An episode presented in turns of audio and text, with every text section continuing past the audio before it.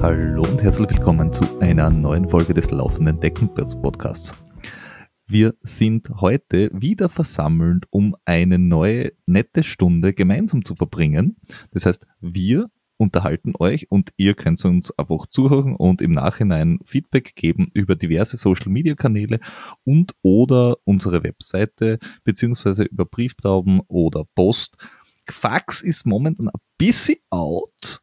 Ähm, wir hätten aber dann noch Ansprechpersonen, die auch noch Faxe verschicken, ohne Garantie, dass sie ankommen. Also da denke ich jetzt ganz speziell an einen Basti, der schickt da noch MMS und Telex, glaube ich.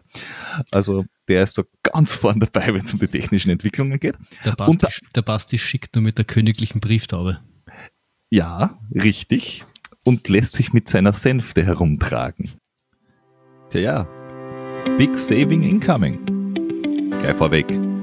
Mit Laufen 15 gibt es einen einmaligen 15% Rabatt auf alle Produkte von Pure Encapsulations auf www.purecaps.net. Wie und was das ist? Ja, also Laufen ist ja der ideale Sport, um körperlich fit zu bleiben, geistig zur Ruhe zu kommen. Aber das Lauftraining hat halt auch ein paar Herausforderungen in der Hinterhand. Nicht nur für Marathon- und Ultraläufer, sondern halt auch für Freizeitjogger. Durchs viele Schwitzen verliert der Körper wertvolle Vitamine, Mineralstoffe und die Gelenke werden natürlich durch die Bewegung auch vermehrt beansprucht. Um jetzt jeden Laufmeter weiterhin genießen zu können, ist halt wichtig, dass der Mikronährstoffhaushalt im Auge behalten wird.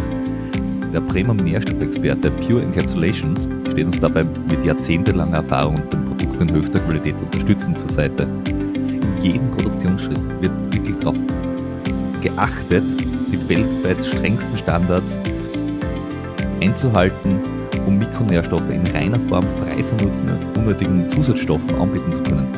Und zudem dürfen viele Produkte, und das ist jetzt da für alle wichtig, des umfangreichen Sortiments wie Energie, Ausdauer, kontraaktiven Sport die Siegelprodukte der Kölner Liste tragen.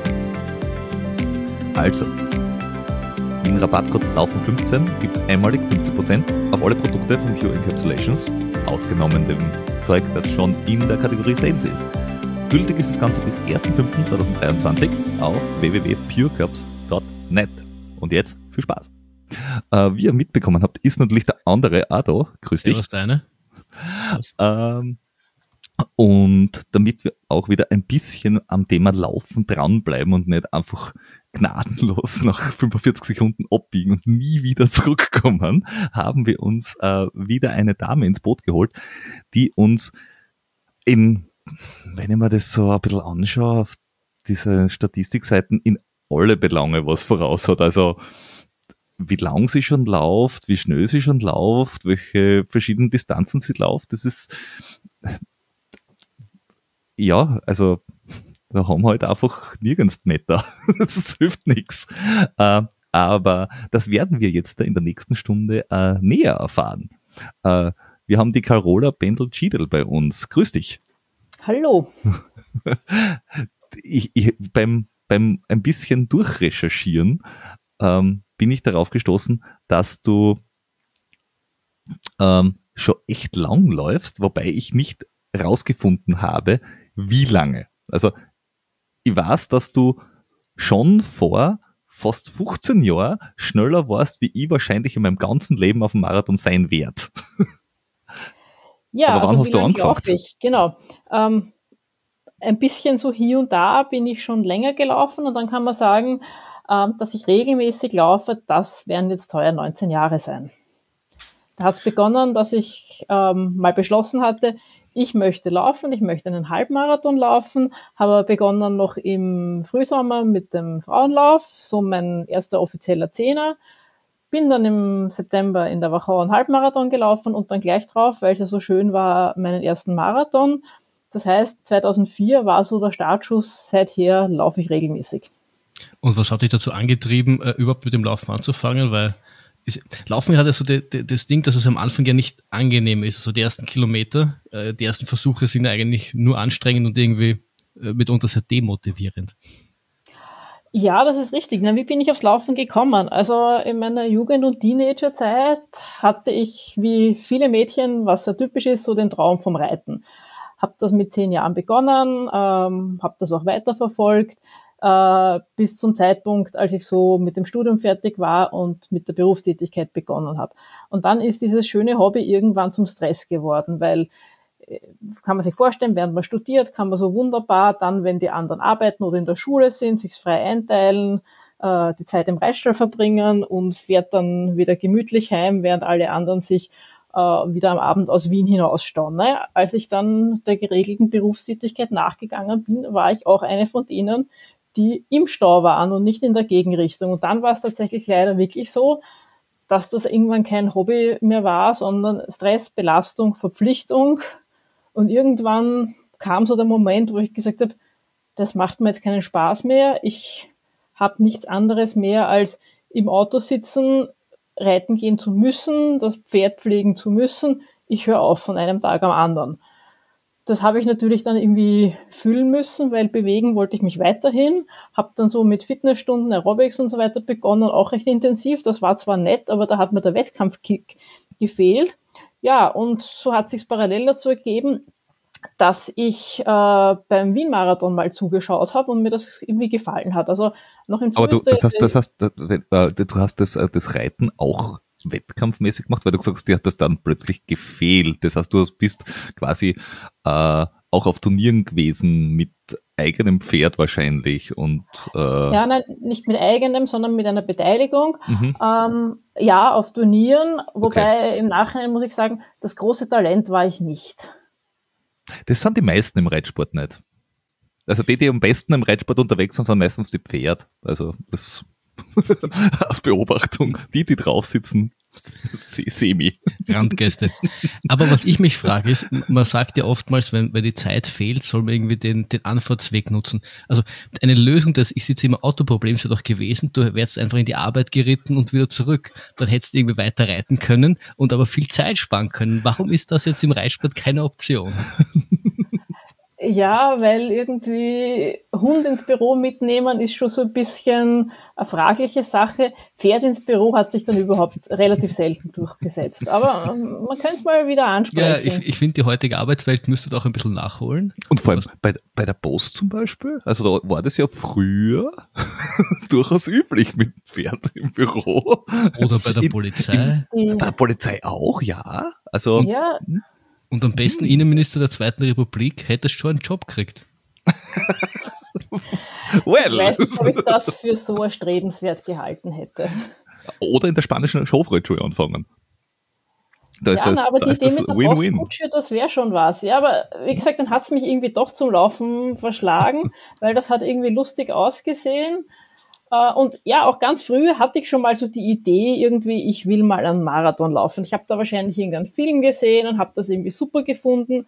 Bin dann aber mit 15 oder 16 einmal bei so einem Jugendlauf, habe ich teilgenommen, keine Ahnung, fünf Kilometer oder sowas. Also ich habe es geschafft, aber meine Eltern haben im Nachhinein gesagt, sie hätten mich da am liebsten rausgenommen. Das ist über zwei Runden gegangen, sie haben mich nach der Hälfte gesehen und sie haben gemeint, das hat nicht so toll ausgesehen. Und ich habe es auch irgendwie ein bisschen mühsam gefunden. Das heißt, ich habe dieses Marathonziel dann wieder ad acta gelegt, so nein, das ist doch nichts für mich. Aber dann, ja, weiß ich nicht, so acht Jahre später, zehn Jahre später, hat's mich wieder eingeholt. Wo, wobei man ja sagen muss, also das ist jetzt ein bisschen eine schwierige Frage, aber ich bin ja für meine, für meine äh, wahnsinnige Taktvolligkeit, äh, das ist auch kein Wort, äh, ähm, bekannt du bist jetzt ja keine 17 mehr.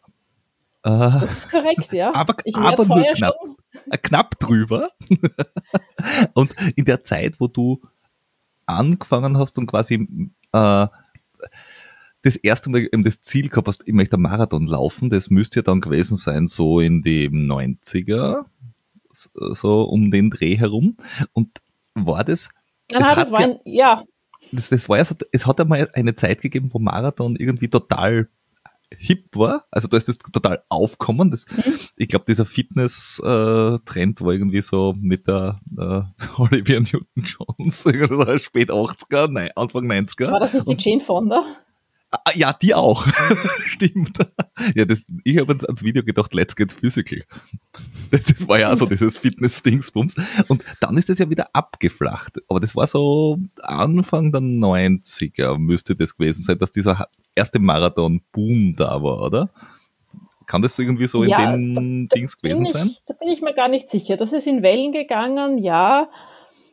Ähm, irgendwann war es wieder mal in, mhm. genau. Aber ich glaube, ich habe das eben gar nicht so gemacht, äh, weil es in war, sondern eben einerseits, ich war auf der Suche nach äh, Bewegung an sich, sportliche Betätigung hat mir einfach Spaß gemacht und dann eben irgendwas auch, wo der, wo der Rummel ist, die Action. Also ganz viele fangen ja mit dem Laufen an, so für sich allein irgendwo im Wald die Runden drehen und dann irgendwann nach langer Zeit beschließen sie mal bei einem Wettkampf mitzumachen. Und bei mir war es eigentlich umgekehrt. Mir hat irgendwie der Wettkampfrummel gefallen und man dachte, da muss ich jetzt mitmachen und okay, damit ich da mitmache und damit das nicht allzu schlimm ist, muss ich halt auch ein bisschen trainieren. Also bei mir war es eigentlich umgekehrt und mir hat der, der Lärm und der Wirbel immer Spaß gemacht. Ich hab, Gut, das habe ich, hab ich, hab ich sehr in ja. Beta gedacht, aber als du gesagt hast, dann habe ich festgestellt, ich muss trainieren, dann habe ich gewusst, okay, das biegt wieder weg ab vom Beta. Zumindest bis Beta bis vor einem Jahr oder so. Ja, das, das, das mit dem Training wird echt überschätzt. ja, aber hast du dann, hast du dann relativ schnell bemerkt, dass du auch, auch wirklich schnell bist? Weil ich meine, deine, deine, deine Zeiten, die du dann irgendwann erreicht hast, sind ja jetzt nicht äh, von schlechten Eltern. Und wann hast du dann irgendwann zum ersten Mal bemerkt, hoppala, ich bin vielleicht doch schneller als, als Otto Normalläufer? Ja, das ist äh, eigentlich relativ von Anfang an passiert. Also wie erwähnt, ich habe einmal 2002 bei so einem Funrun beim Wien-Marathon teilgenommen, auch fünf Kilometer ungefähr, den gibt's gar nicht mehr. 2003 dann bei einer Staffel.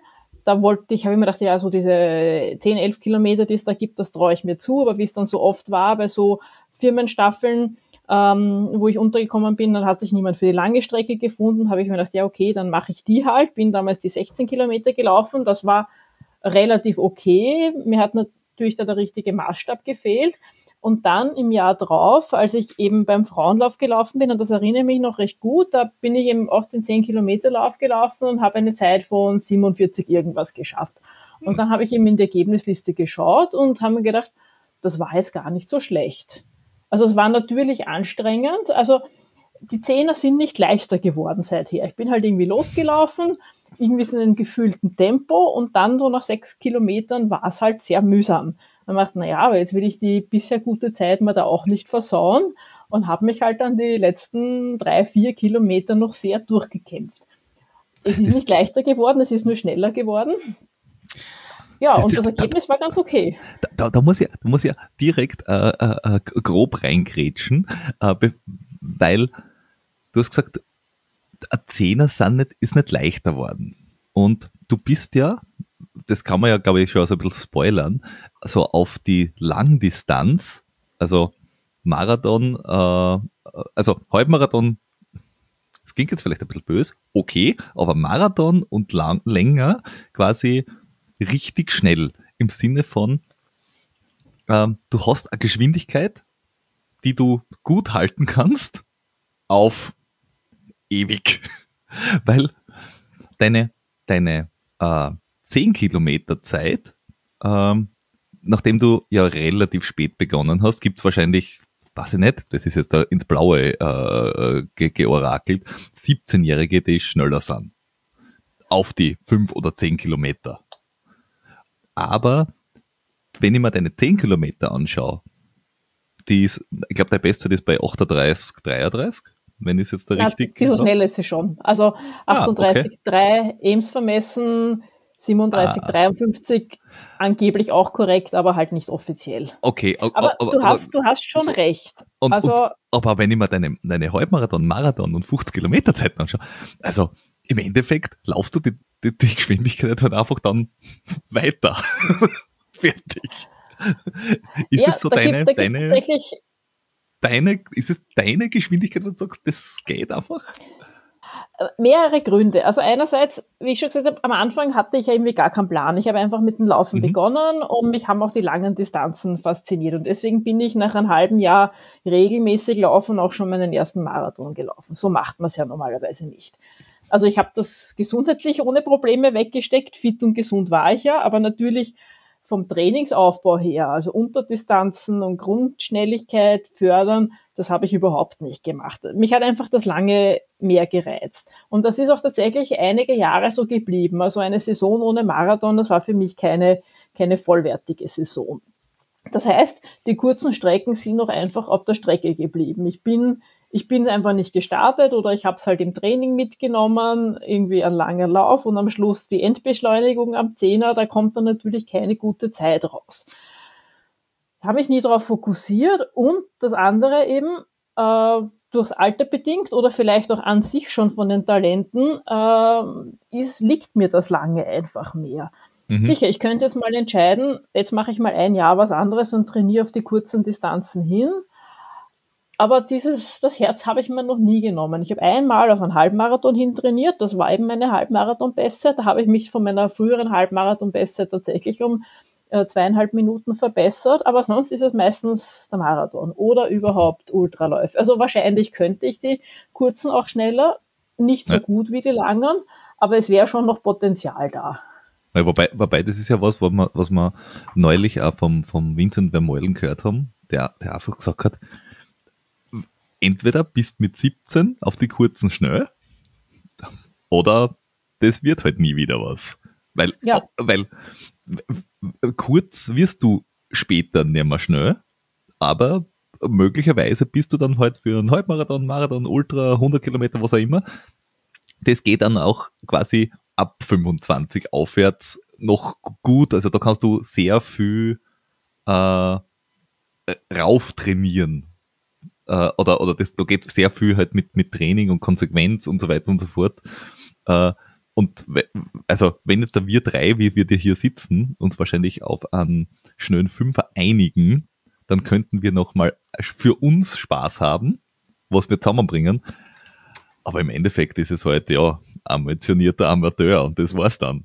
Also, ja, ja aber im Endeffekt, im Endeffekt geht's auch, geht's auch ein bisschen darum, oder? Ich meine, du, du musst dann auch das laufen, was da, was da im Endeffekt Spaß macht. Und wenn genau. halt das, das Training auch für, für fünf Kilometer jetzt nicht so dermaßen Spaß macht oder dein Reiz, der Marathon nicht einfach mehr reizt, dann ist auch gescheiter, du laufst das, weil an dem bleibst dran und die fünf Kilometer Training, das macht halt irgendwann einmal nicht den Spaß, den da halt ein Marathon Spaß macht. Und dann ist ja. Fünf Kilometer ja, Training macht nie Spaß. Mir, mir, ich wollte gerade was anderes sagen. Mir macht sogar alles Spaß. Aber natürlich, ich weiß, ja, so bin ich. Aber ich weiß, dass ich im Marathon einfach das bessere Ergebnis rausholen kann. Also im Training macht mir das kurze auch durchaus Spaß. Okay. Das ist, das ist echt fein. Aber auch wenn ich jetzt meinen allerbesten Fünfer laufe, bin ich, sagen wir, in der österreichischen Bestenliste ja unter den besten 20 vielleicht. Und im Marathon, wenn ich da eine gute Saison habe, kann ich so wie letztes Jahr Beste der österreichischen Bestenliste sein. Also ja. der Output ist einfach ein anderer. Und natürlich ist dann der, das gute Resultat auch reizvoll. Obwohl, ja. wie ich wirklich sagte, Spaß macht mal alles. Ja. Das heißt, du bist aber schon, schon noch immer und sehr ergebnisgetrieben, sag ich mal. Also das, das ist schon sehr gekalkuliert quasi, wo, wo, wo, wo kann ich mein Maximum herausholen und wo, wo kann ich dann am weitesten vorne sein. Das ist nur immer das, was dich dann, dann im Endeffekt antreibt. Ja, das Kompetitive ist da. Ja, ja. das erinnert mich wiederum sehr an den Peter. Ja, ähm, wobei das mit dem Kompetitiven, das haben wir jetzt ein bisschen übersprungen, weil, äh, aber du bist ja relativ schnell, wie du gesagt hast, auf den Marathon gewechselt. Das geht schneller, als man glaubt, dass man beim Marathon ankommt, wie wir festgestellt haben. Ähm, und das war dann irgendwie äh, 2004, hast du gesagt, bist du den ersten Marathon gelaufen. Ja. Äh, wie flott warst du bei dem ersten Marathon? Um, ähm, so 350. ungefähr. 350, das weiß Na, ich genau. Äh, okay, aber erster Marathon unter vier Stunden, das, dieses Ziel haben, tragen viele Menschen in sich und die meisten schaffen es beim ersten Mal mal nicht. Ja, das war bei mir gar nicht ein genau definiertes Ziel. Also ich habe mich über den Sommer damals auf einen Halbmarathon vorbereitet. Da war mein Ziel, unter zwei Stunden zu bleiben. Eben, auf den habe ich trainiert und da habe ich auch in etwa eine Vorstellung gehabt, was mich erwartet. Der Marathon danach, äh, das war eigentlich eine relativ spontane Entscheidung und für den hatte ich mich ja nicht vorbereitet. Also ich habe mhm. einmal nach dem Halbmarathon dann noch so einen Testlauf 24 Kilometer gemacht, um zu schauen, ob länger als Halbmarathon auch geht und dachte, okay, dann melde ich mich für den Marathon an. Und da war mein Ziel, es einfach nur so zu schaffen, irgendwo ja. im Hinterkopf als ungefähre Richtmarke waren schon die vier Stunden, aber es ist mir nicht darum gegangen. Und dass es dann doch ja. tatsächlich die 3,59 waren, war fast mehr ein glücklicher Zufall. Jetzt hätte ich fast gesagt, ich, ich, in mir steckt ähnliches Potenzial, weil ich bin bei meinem ersten Marathon auch in 3,59,48 gelaufen. Das ist mir sehr wichtig, weil ich auch unter vier. Aber ich habe, ich habe ein halbes Jahr wirklich auch Marathon hintrainiert. Das, das ähm, mildert jetzt meine Euphorie, dass ich auch einmal äh, fähig bin, solche Zeiten wie du zu laufen. Ja, aber du bist dann, äh, bist du dann äh, direkt auf der Strecke geblieben, weil ähm, äh, zu meinem ähm, sucherischen äh, zu meinem äh, Fehler, also ich, ich habe leider erst deine ersten Marathonzeiten mit 2009 dann gefunden. Und die sind halt dann schon weit besser. Also da sind wir schon eine Stunde schneller. Ja, die sind dann weit besser. Was ah, war dazwischen? Was ist dazwischen passiert? Ähm, ich bin dann einige Zeit, so wie viele Hobbyläufer, im Frühling einen Marathon, im Herbst einen Marathon, im Frühling einen Marathon, im Herbst einen Marathon gelaufen, bin so kontinuierlich ein bisschen schneller geworden, habe mich so über die 330er Zeiten, 320er Zeiten vorgearbeitet, dann sind aber auch schon die ersten Verletzungen mal gekommen, hatte dann auch ein bisschen Rückschläge ähm, und bin dann im Frühling 2008 habe ich wieder mal einen Sprung gemacht, habe mich um ungefähr eine Viertelstunde verbessert auf äh, 3.11. War auch damals irrsinnig sau, also es war 3.11.01 genau gesagt.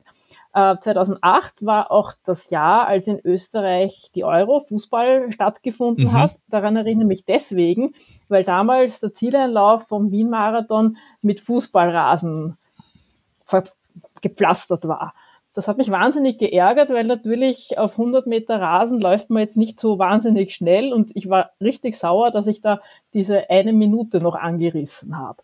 Aber nichtsdestotrotz, es war meine Bestzeit, also da war ich schon ganz gut unterwegs in dem Jahr und habe dann einfach vom Frühling über den Sommer problemlos und verletzungsfrei weiter gut trainiert und habe dann im September 2008 ohne weiteres auf einmal dann die Drei-Stunden-Grenze geknackt mit 2,58 in Berlin.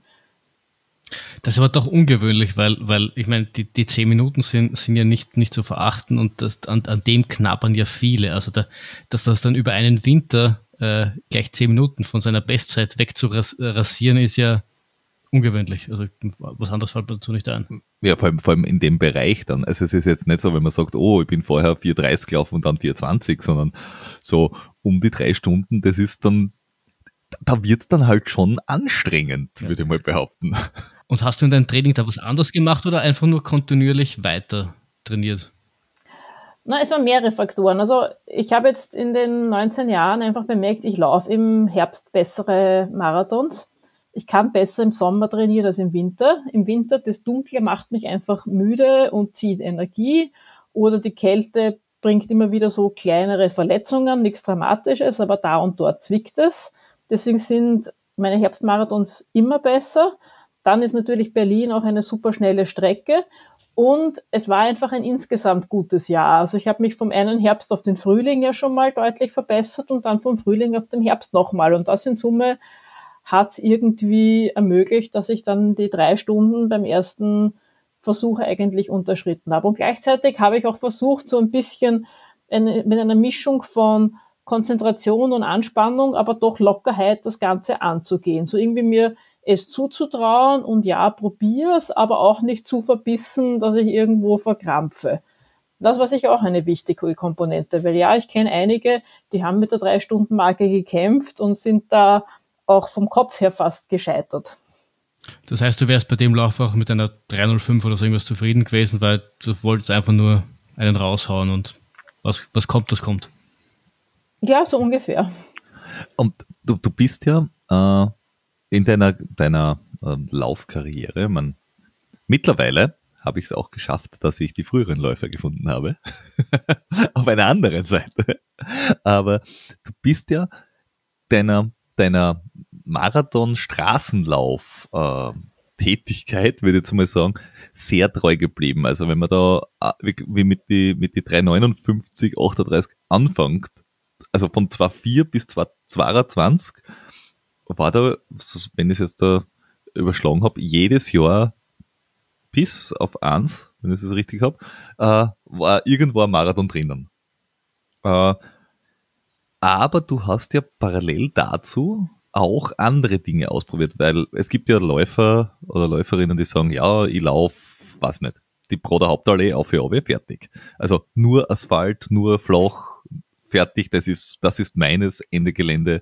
Äh, alles, was äh, abseits geht, was, was ein Waldweg ist, interessiert mich überhaupt nicht. Aber du bist ja äh, keiner schon gelaufen, du bist mehrfach in der äh, in der Feitsch gelaufen und das äh, flotter auch als der Flo und ich. Also, das muss ich jetzt gar nicht immer dazu sagen. Also, es ist nicht schwer flotter als wir in, kein, in, in, auf der zu laufen. Du, du bist die Zehner schneller gelaufen, du bist die Marathon schneller gelaufen, einen Halbmarathon und du bist die Feitsch schneller gelaufen. Also, damit wir es abkürzen. Liebe Zuhörerinnen, wurscht was, sie ist es schneller gelaufen als wir. Äh, aber du hast in, in, in Rennsteig Lauf gemacht, also du hast da Dinge abseits der Straße probiert, Fragezeichen, weil die meisten Sachen, die ich finde, sind 100 Kilometer Straßen, 6 Stunden. Äh, dann, ich glaube, irgendwann einmal ja 24 Stunden äh, Rennen, genau in, in Blumau. Aber es ist sehr, sehr asphaltlastig, die ganze Geschichte. Ist es, weil es da mehr Spaß macht oder passiert das einfach? Mehrere Faktoren. Also irgendwie als Wienerin war es natürlich naheliegend, dass ich vor allem am Anfang äh, auf Asphalt gelaufen bin. Eben, ich bin auch ein bisschen autodidaktisch und ohne in der Szene verwurzelt zu sein, hab, bin da eingestiegen und hab, bin eben die Sachen gelaufen, die ich gekannt habe. Und dann so eigentlich über verschiedene Laufmagazine uh, und ein bisschen dem Jugendlichen Überschwang, dass ja alles geht und dass alles spannend ist und ich alles ausprobieren will, habe ich dann, ich glaube, der erste Berglauf oder nicht Asphaltlauf, den ich ausprobiert habe, war der Großglockner Berglauf, also der, der Klassiker auf dem Wanderweg, weil unterm mhm. Großglockner macht man es ja nicht. Ähm, hat mir einfach auch sehr gut gefallen, war eine tolle Abwechslung und das, und dann hat sich daraus entwickelt, dass eigentlich im Sommer ich immer wieder irgendwelche äh, Bergläufe, Trailläufe gelaufen bin, weil da halt auch die Zeit war, weil das in Verbindung war äh, mit Urlauben. Ich kann mich erinnern, dass ich den Erzberglauf äh, einmal in Angriff genommen habe. Auch es ist mir so eine Werbung in einem Laufmagazin in die Hände gefallen und da stand dabei, dass alle Finisher eine Medaille aus dem Erzberggestein bekommen. Und irgendwie hat mich das angesprochen, mir gedacht, coole Idee, die Medaille gefällt mir, da will ich mitmachen. Nur eben zeitlich bedingt sind sich diese Ausflüge äh, ins Gelände eigentlich meistens nur im, im Sommer ausgegangen. Mhm. Und deswegen, weil ich es zwar mit Spaß und Begeisterung gemacht habe, aber nicht so oft, bin ich da auch wieder nie so gut gewesen. Äh, da sind wir wieder beim Punkt von vorhin, der Erfolg lockt natürlich. Deswegen habe ich mich primär auf die Straßenläufe konzentriert, aber eben immer wieder auch gerne was anderes gemacht. Und natürlich, wenn jetzt kombiniert war, Gelände und Trail und lang, dann war ich schon auch wieder gut. Also Feitsch habe ich ein, zwei Mal gewonnen, mhm. ein, zwei Mal auch zweite Rennsteiglauf gewonnen, aber das war eher trotz des Geländes, würde ich sagen. Das heißt, du hast dann eher quasi dein ganz normales Training auf der Straße durchgezogen, wie du es halt durchziehst und hast halt dann trotzdem wie falsch gelaufen und das, was halt quasi rauskommt, ist raus, rauskommt, aber hast jetzt nicht dich so speziell auf, auf, auf so Trail-Wettkämpfe äh, vorbereitet, wie du das vielleicht für einen Marathon machen würdest. Oder so spezifisch. Genau, ja, das ist richtig.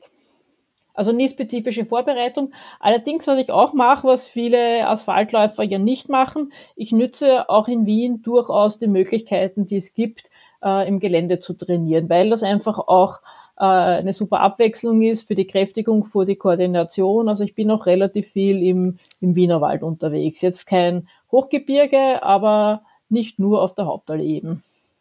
Ich finde, in Wien kann man, kann man super eigentlich für, also ich meine, ganz vorne ist vielleicht, vielleicht die Frage, aber so, dass man, so, so wir, so, so Mitte, Mitpacker, dass die, dass man irgendwie durchkommt, dass man Spaß damit hat. Wir haben für all unsere Ultras, und das waren durchaus nicht einfache, alles im Endeffekt im Wienerwald trainiert. Du musst halt dann äh, dein Training ein bisschen monotoner gestalten, indem du einfach einen Hügel rauf und runter machst aber, aber Matera oder keine Ahnung, UTMB, das ist alles nur im Wienerwald trainiert gewesen. Wo, wobei, Flo, ich bin mir nicht sicher, ob äh, Wiener Straßenläufer, die die äh, äh, Prater Hauptallee rauf und runter laufen, ob jetzt da ein Hügel ob sie einen Hügel so als monoton empfinden, weil die Hauptallee ist jetzt auch so semi-spannend. Ja, weiß ich nicht, da, da, da, tut sich zumindest was, oder keine Ahnung, die, die, die Runde ist größer, sagen wir so. Mm. Wenn es aber abwechslungsreich, geradezu aufregend, ein Rollercoaster, diese Hauptallee. Ja, du sagst es, man erlebt immer ja. etwas, ja. Man Manchmal fährt dort sogar ein Bus. Tiere, Rehe. Es ist, es ist spannend. Aber was du gesagt hast, monotones Training, das finde ich ist ein sehr guter Punkt, weil äh, ich finde es wichtig, wenn man ein Ziel hat, dass man das dann verfolgt, auch wenn nicht jedes Training lustig ist, wenn auch manchmal ein bisschen unangenehme Trainings dabei sind, nicht das allerliebste oder eben nicht die, die tollste Strecke, nicht das schönste Wetter. Natürlich läuft jeder gern bei Sonnenschein und angenehmen Temperaturen oder von mir aus frisch glitzerndem Schnee, aber es ist halt nicht immer so schön oder es geht sich nicht aus, dass man irgendwo zu den wunderschönen Trails fährt, sondern man nimmt halt das, was man vor der Haustüre hat und dann gehört das einfach gemacht. Also da bin ich schon auch durchaus diszipliniert und ich finde, das ist auch wichtig, wenn man nicht nur zum Spaß laufen möchte. Und ich finde das vor allem deswegen wichtig, weil es, eine mentale Vorbereitung fürs Rennen ist, weil du kannst du den Renntag halt per se auch nicht aussuchen. Und das kann halt sein, dass jetzt nicht den allerbesten Tag erwischt oder dass gerade bei langen äh, Kanten, dass auch nicht die allerbeste Phase erwischt. Das ist, wenn es 100 Kilometer schnell aufs garantiert, dass du nicht 100 Kilometer lang ähm, super gut geht. Und das ist wichtig, dass du diese Situation im Training schon mal durchgemacht hast, weil dann weißt du, wie du deinem Rennen damit umgehen kannst. Und deswegen ja, also äh, stimme, ich, ich dir, stimme ich dir dazu. Was ich dazu sage, ist eben, äh, je länger das Rennen, desto eher ist die Wahrscheinlichkeit, dass die Krise kommt. Ähm, man muss sie akzeptieren und man muss auch wieder den Punkt finden, wo man aus der Krise rauskommt. Ähm, als ich 2015 bei der 100 Kilometer WM in Winschoten gelaufen bin, also Niederlande, Brettel eben, aber auch diese Strecken haben einen Haken. Die Niederlande sind eben und daher auch sehr windig. Es war ein ziemlich stürmischer Tag und ich habe irgendwie gedacht, jetzt ärgere ich mich aber nicht über den Wind, auch wenn er manchmal so richtig dahergekommen ist, dass man sich drauflegen hätte können, sondern Schritt für Schritt weiterarbeiten, akzeptieren. Irgendwann dreht sich die Strecke auch wieder und dann ist es Rückenwind. Und das war für mich so ein Schlüsselmoment, wie ich da eigentlich gut durchgekommen bin. Also das war jetzt eben das Beispiel von starkem Wind, aber es gibt natürlich viele andere ähnliche Krisen. Ähm, Magenprobleme, ähm, Steigungen, kennen wir alle. Einfach akzeptieren, schauen, was kann ich beeinflussen, Krisenmanagement und viele Probleme lösen sich dann ja auch wieder. Mhm. Und du hast ja gesagt, äh, im es muss nicht, also ich, ich, ich überspitze es und sage, Training muss nicht Spaß machen. Es ist nett, wenn es Spaß macht, aber du, nachdem ich jetzt raufgesagt habe, dass du doch recht äh, wettkampforientiert bist, äh, sagst du einfach, okay, ich will dieses Ziel erreichen und wenn das Training bis dorthin Spaß macht, ist fein und wenn nicht, ist auch wurscht. Dann machen wir es halt trotzdem. Zum Teil ja, aber, aber der Spaß muss schon auch da sein, weil es nur äh, zu machen, weil man es machen muss und weil es auf dem Plan steht, das wird auch nicht funktionieren. Aber ja, kurzfristige Befindlichkeiten, denen sollte man nicht zu viel Raum äh, geben. Hast du äh, weil man neigt dazu, dass man sich selber nur das aufschreibt auf einen Trainingsplan, zum Beispiel, was dann mehr Spaß macht. Hast du einen Trainer oder Trainerin?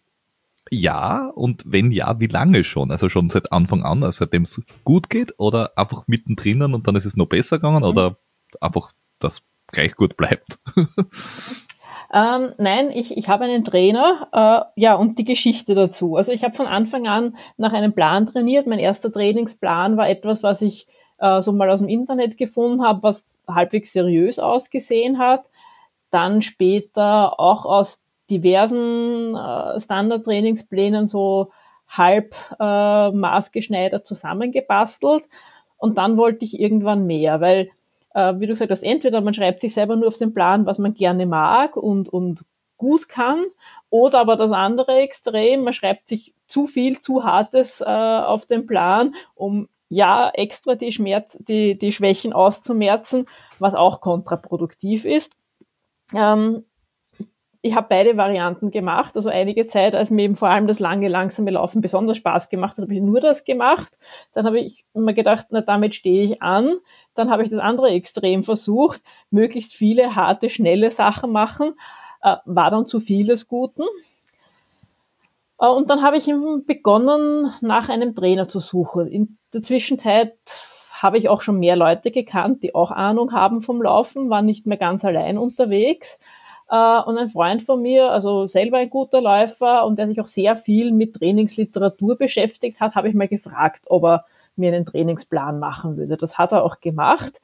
Ähm, das war damals das Ziel, dass ich im Frühling 2011 äh, den Paris-Marathon laufen wollte.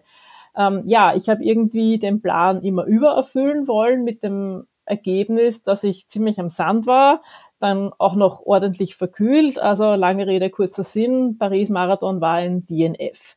Aber es war dann noch die Option hinten dran am Trainingsplan, äh, dass ich doch vielleicht den Rennsteiglauf auch laufe.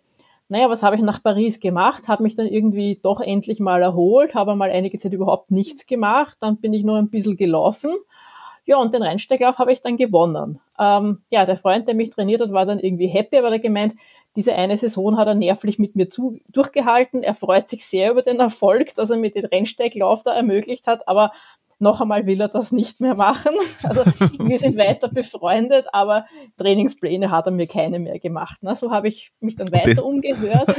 Deswegen seid ihr noch befreundet, oder wie? Ja, wahrscheinlich. Vielleicht war das heilsam. Irgendwie so, eine Saison war gut, aber mehr hätte es dann nicht mehr vertragen. Kinder und nicht, nicht ich mich nachmachen. weiter erkundigt. Äh, und ich habe immer nach einem Trainer gesucht, wo mir jemand, den ich selber mal schätze als Athlet, Athletin, sagen kann, ja, der Trainer ist echt gut, den kann ich dir empfehlen.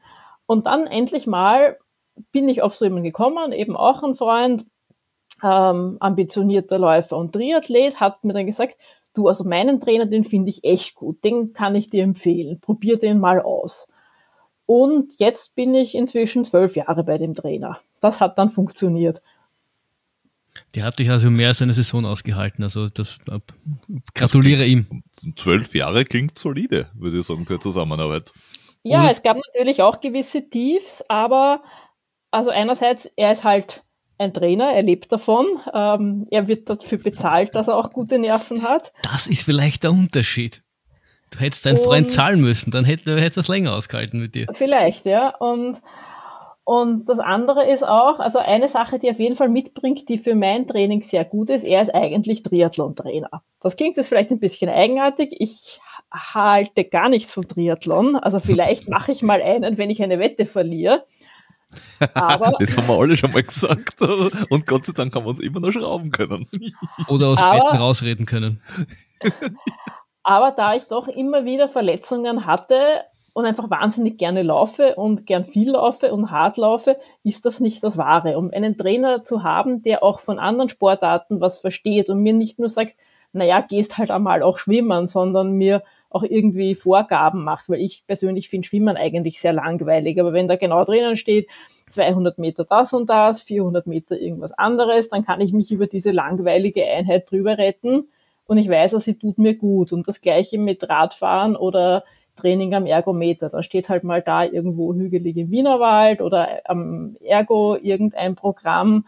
Und das tut mir gesundheitlich ziemlich gut. Also das mit dem Radfahren verstehe ich noch. Und unser Trainer ist ja auch nebenbei Triathlon-Trainer aus irgendwelchen dunklen. Ja, das ist wegen dem Geld. Das kann nur wegen dem Geld. Ich glaube, der macht das nur wegen Geld, ja. Der hat mir auch, irgendwann hat er mal, glaube ich, ein oder zweimal reingeschrieben, schwimmen. Du hast nur gelacht, oder? Nein, ich habe drunter geschrieben, ich, ich, war mit Duschen.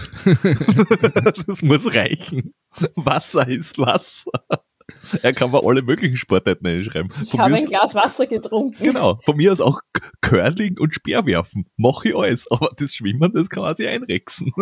Ja, ich habe mich damit arrangiert und also ich merke einfach, es tut mir gut. Es ist ein, es ist ein extrem direktes Feedback, das ich bekomme. Ich bin gestern ja zum Beispiel den Crosslauf gelaufen, mhm. war ziemlich erledigt und habe heute in der Früh Training gemacht, so Beweglichkeit, leichtes Krafttraining und 25 Minuten Schwimmen. Und ich war wie neu geboren. Es wirkt. Und ich weiß, es mögen viele gar nicht, aber mhm. es lohnt sich einmal ein bisschen die Zähne zusammenzubeißen, weil eben nicht jede einzelne Trainingseinheit muss Spaß machen. Ich habe mal einen Physiotherapeuten gehabt, äh, den besten, den ich leider äh, nicht gehabt habe, der hat leider aufgehört. Der hat auch gemeint, das Beste, was du nach einem Ultra tun kannst, ist ins Wasser gehen und so irgendwie, äh, äh, ähm, wie heißt das, wo du Aquajogging und, und solche Dinge, einfach dich im Wasser bewegen für so 20, halbe Stunde, 20 Minuten oder so irgendwas. Er meint dann, danach, wenn deine Muskeln einfach äh, äh, viel weicher sein und äh, das ist die beste Regeneration, die, die, die du tun kannst. Also ich, ich verstehe das schon. Was, ich besitze halt einen Aquajogging-Gurt. Uh, ich habe sowas, sowas habe ich noch nicht drüber gedacht. Ich bin nur so ins Wasser rein und habe mich irgendwie. Ich weiß ähm, nicht, was das ist. Das ist so ein, so ein, so ein, so ein Gewichtsgurt, den du dir um die Nein, Hüfte Es ist kein Gewichtsgurt, ja, das hat, das hat auch Oder mal halt. äh, eine Dame in der Dusche mich gefragt. Nein, du verwechselst das ein bisschen mit den Mafia-Betonbatschen. ähm, ein Aquajogging-Gurt ist ein Schaumstoffgurt, der einem in der Höhe hält. Das andere ist das, was einem auf dem ja, Grund des Details. Pools sinkt, aber das, das ist nicht Aquajogging. Details, Details. Ob du jetzt Ach unten so. bist oder oben. Ah, ja. nein, für die, für die Läufer nimmst du den Aquajogging-Gurt, der die Leute oben hält, und für die Triathleten nimmst du den anderen.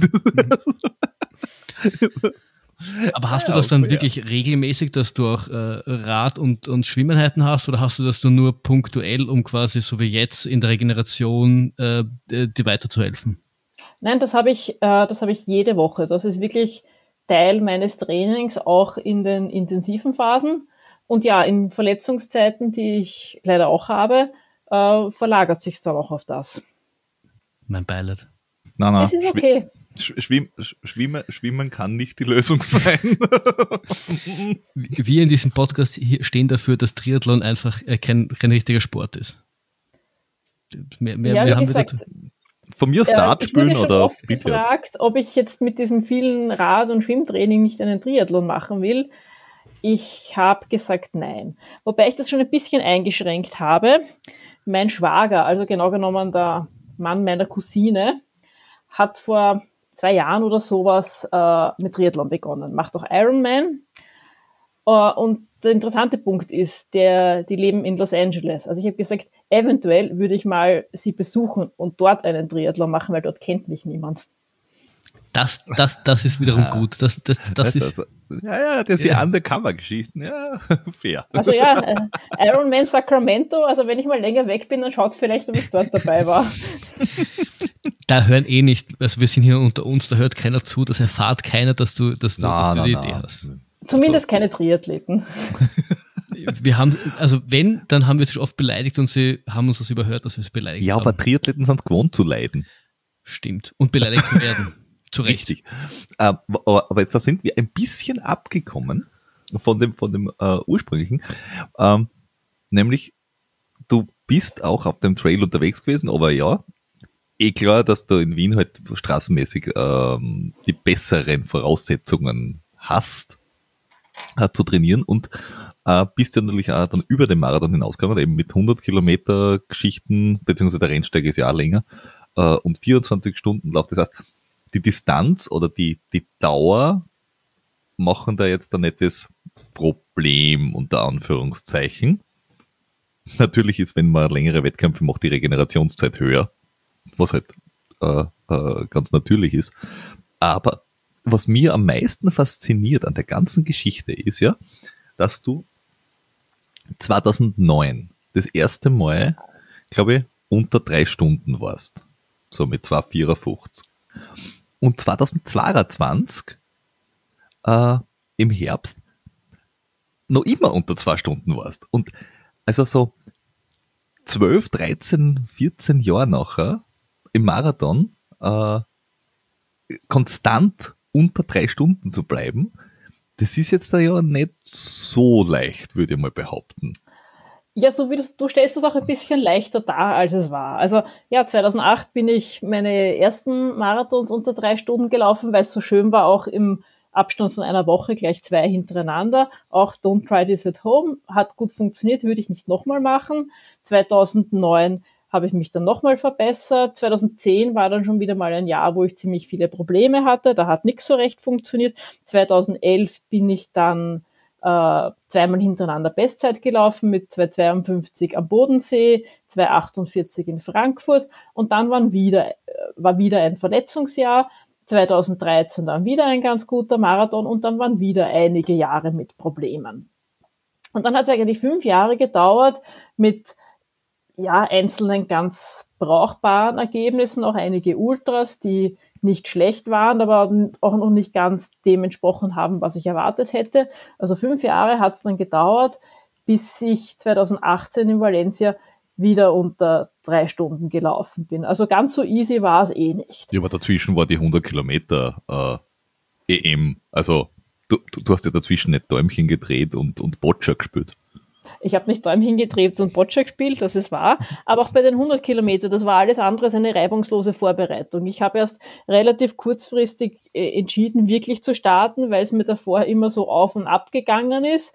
Mein Training hat dann auch bestanden aus zwei Läufen zu 42, 43 Kilometer. Das war's. Ich hatte vorher eben auch verschiedenste Probleme und Schmerzen. Eigentlich hätte ich wenn ich vernünftig gewesen wäre, gar nicht starten sollen. Und es war auch tatsächlich so, dass ich nach sieben Kilometern wirklich arge Schmerzen hatte. Und die drei Kilometer, um die Runde voll zu machen, irgendwie gekrochen bin. Und dann hat unsere Physiotherapeutin irgendwelche Punkte gedrückt, irgendwas gezaubert, ich weiß es nicht. Die nächsten 90 Kilometer gingen gut oder gingen sehr gut, aber mhm. eigentlich war ich, also damals bin ich gelaufen, acht Stunden 48 oder 49, eigentlich wollte ich schneller machen. Also das heißt, diese Ultra-Ausflüge, die haben schon nicht so schlecht ausgesehen, aber waren ein bisschen unter meinen Erwartungen. Aber dann eben 2018 der Marathon in Valencia mit wieder 2,56, das war halt dann schon wieder was, wo ich sage, jetzt geht's wieder. Mhm. Und letztes Jahr, ja, das hat mich tatsächlich selbst auch überrascht. Auch das letzte Jahr war eigentlich ziemlich schwierig. Ich habe damals wollte ich den Wien-Marathon starten, habe aber zu Ostern irgendwie nach einem harten Training ähm, Schmerzen an der Schienbeinkante bekommen. Und das hat mich eigentlich bis in den Sommer begleitet. Ich wollte dann auch im August eigentlich die 100 Kilometer WM laufen. Für die musste ich absagen, weil ich konnte einfach nicht trainieren. Mal bin ich gelaufen, so 20 Kilometer, dann wieder mehrere Tage Schmerzen, dass nichts gegangen ist. Und irgendwann dann gegen Ende August auf einmal ist es gegangen. Also es war nicht ganz auf einmal. Ich habe auch ziemlich viel Physiotherapie gemacht.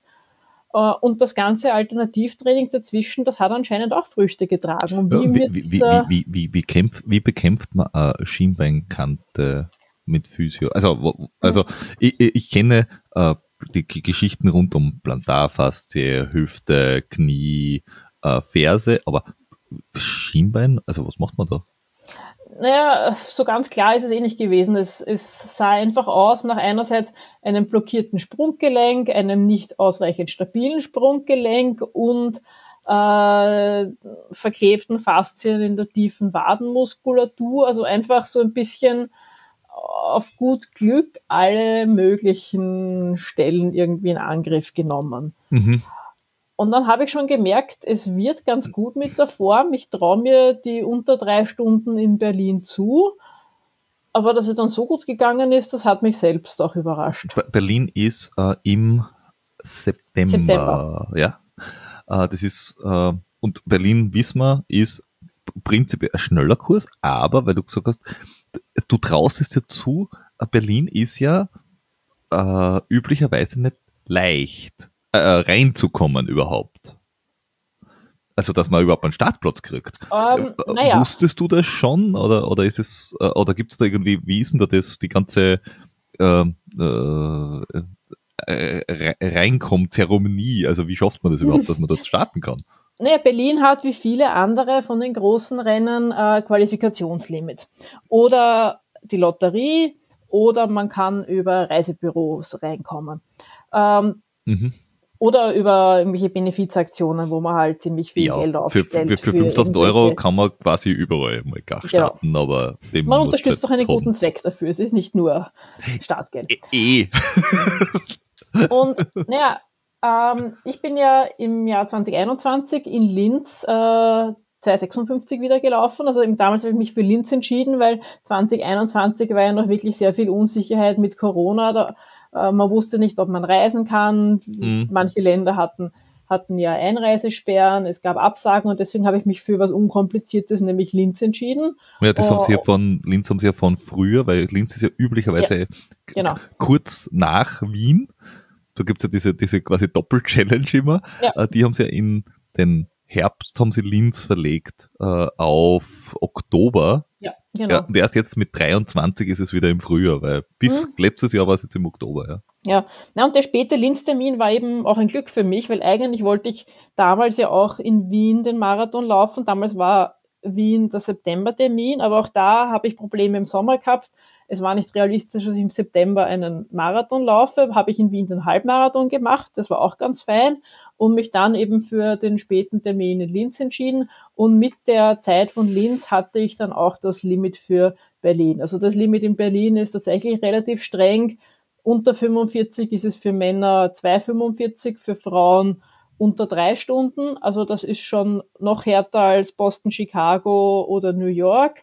Uh, über 45 wird das Limit dann schon wieder etwas milder, aber eben mit der 256er Zeit hatte ich den Startplatz für, für Berlin fix und es war die Anmeldung eigentlich auch ein bisschen aus einer Laune heraus.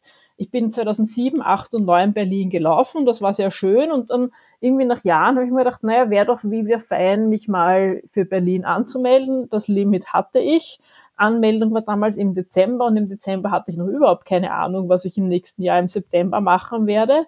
Aber irgendwie hatte ich auch oder habe ich das Fernziel, in Berlin einmal die zehn Teilnahmen voll zu bekommen dann hat man die garantierte Startnummer auf ewig und so meine Vision ist irgendwann einmal dann mit 80 in Berlin knapp vorm Zielschluss vielleicht ins Ziel zu kommen. Ah, gedacht, ah, das, das heißt, wenn du, also Moment, das heißt, wenn du zehnmal musst du quasi durch dieses Prozedere durch und ja. entweder äh, Charity-mäßig oder oder Gewinn äh, oder oder oder also die Lotterie äh, gezogen werden oder mit Reisebüro oder mit Limit durchkommen, zehnmal finishen und mhm. ab dem elften Mal bist du quasi, wenn du willst, Fixstarter. Genau.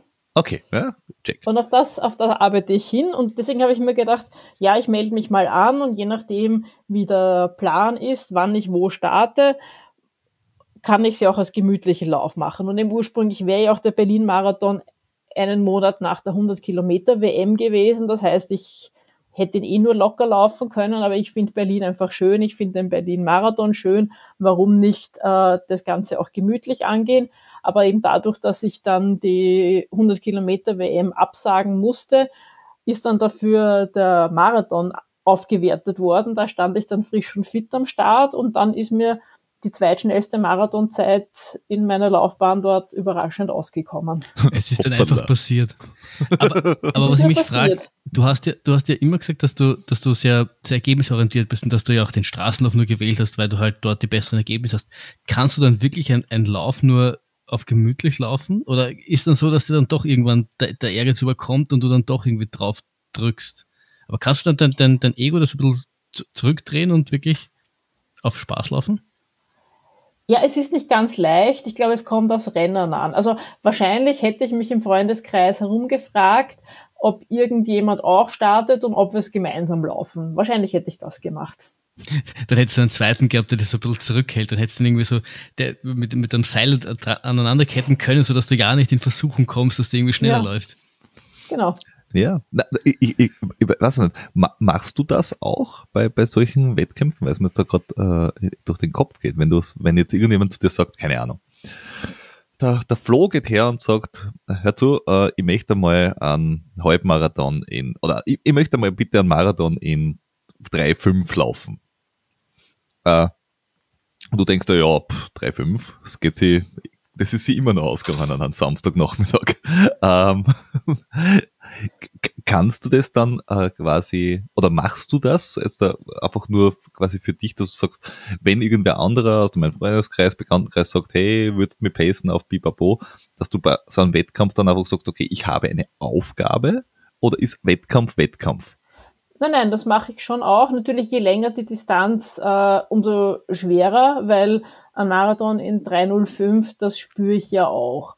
Also ja. bei Zehner oder Halbmarathon ist es irgendwie gar kein Thema. Da muss ich ja. nur irgendwie die Zeit haben und das geht dann schon beim Marathon. Wenn, wenn irgendwer sagt, ein Halbmarathon 1,45, sagst du, ja, kriegen wir schon hin. Ja. ja. Und das finde ich auch sehr spannend. Also habe ich schon ein paar Mal gemacht, ähm, war jedes Mal sehr aufregend. Ist, ist es, da, da frage ich gleich hinten nach, ist das für die dann mehr Stress, als wenn du für dich selber laufst? Also ein bisschen, ja, das, weil, das, das, weil du willst ja den ja verantwortlich. Genau. Ich fühle mich ja verantwortlich und wenn ich selber laufe, dann spüre ich ja unmittelbar, wie es mir geht. Passt alles? Muss ich schneller? Muss ich langsamer?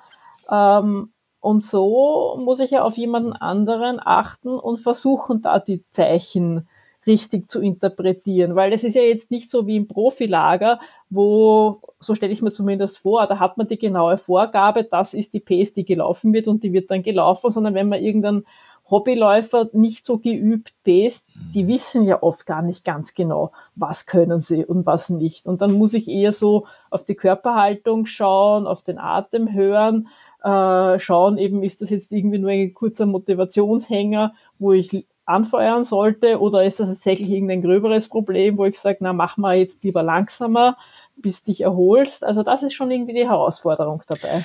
Es ist aber wurscht, selbst wenn da der, dein, dein Laufpartner die Zeit sagt, die er laufen will. Das heißt nicht, dass er sie beim Start auch kann. Ich erinnere mich daran, äh, der Peter und ich wollten beim, beim, beim äh, Tierschutzlauf, wollte ich damals äh, unter 39 Minuten laufen und der Peter wollte unter 40 Minuten laufen und ich gesagt, wir laufen mal gemeinsam weg. Wir laufen in meiner Pace weg und äh, damit sich der Peter am Anfang nicht überpaced.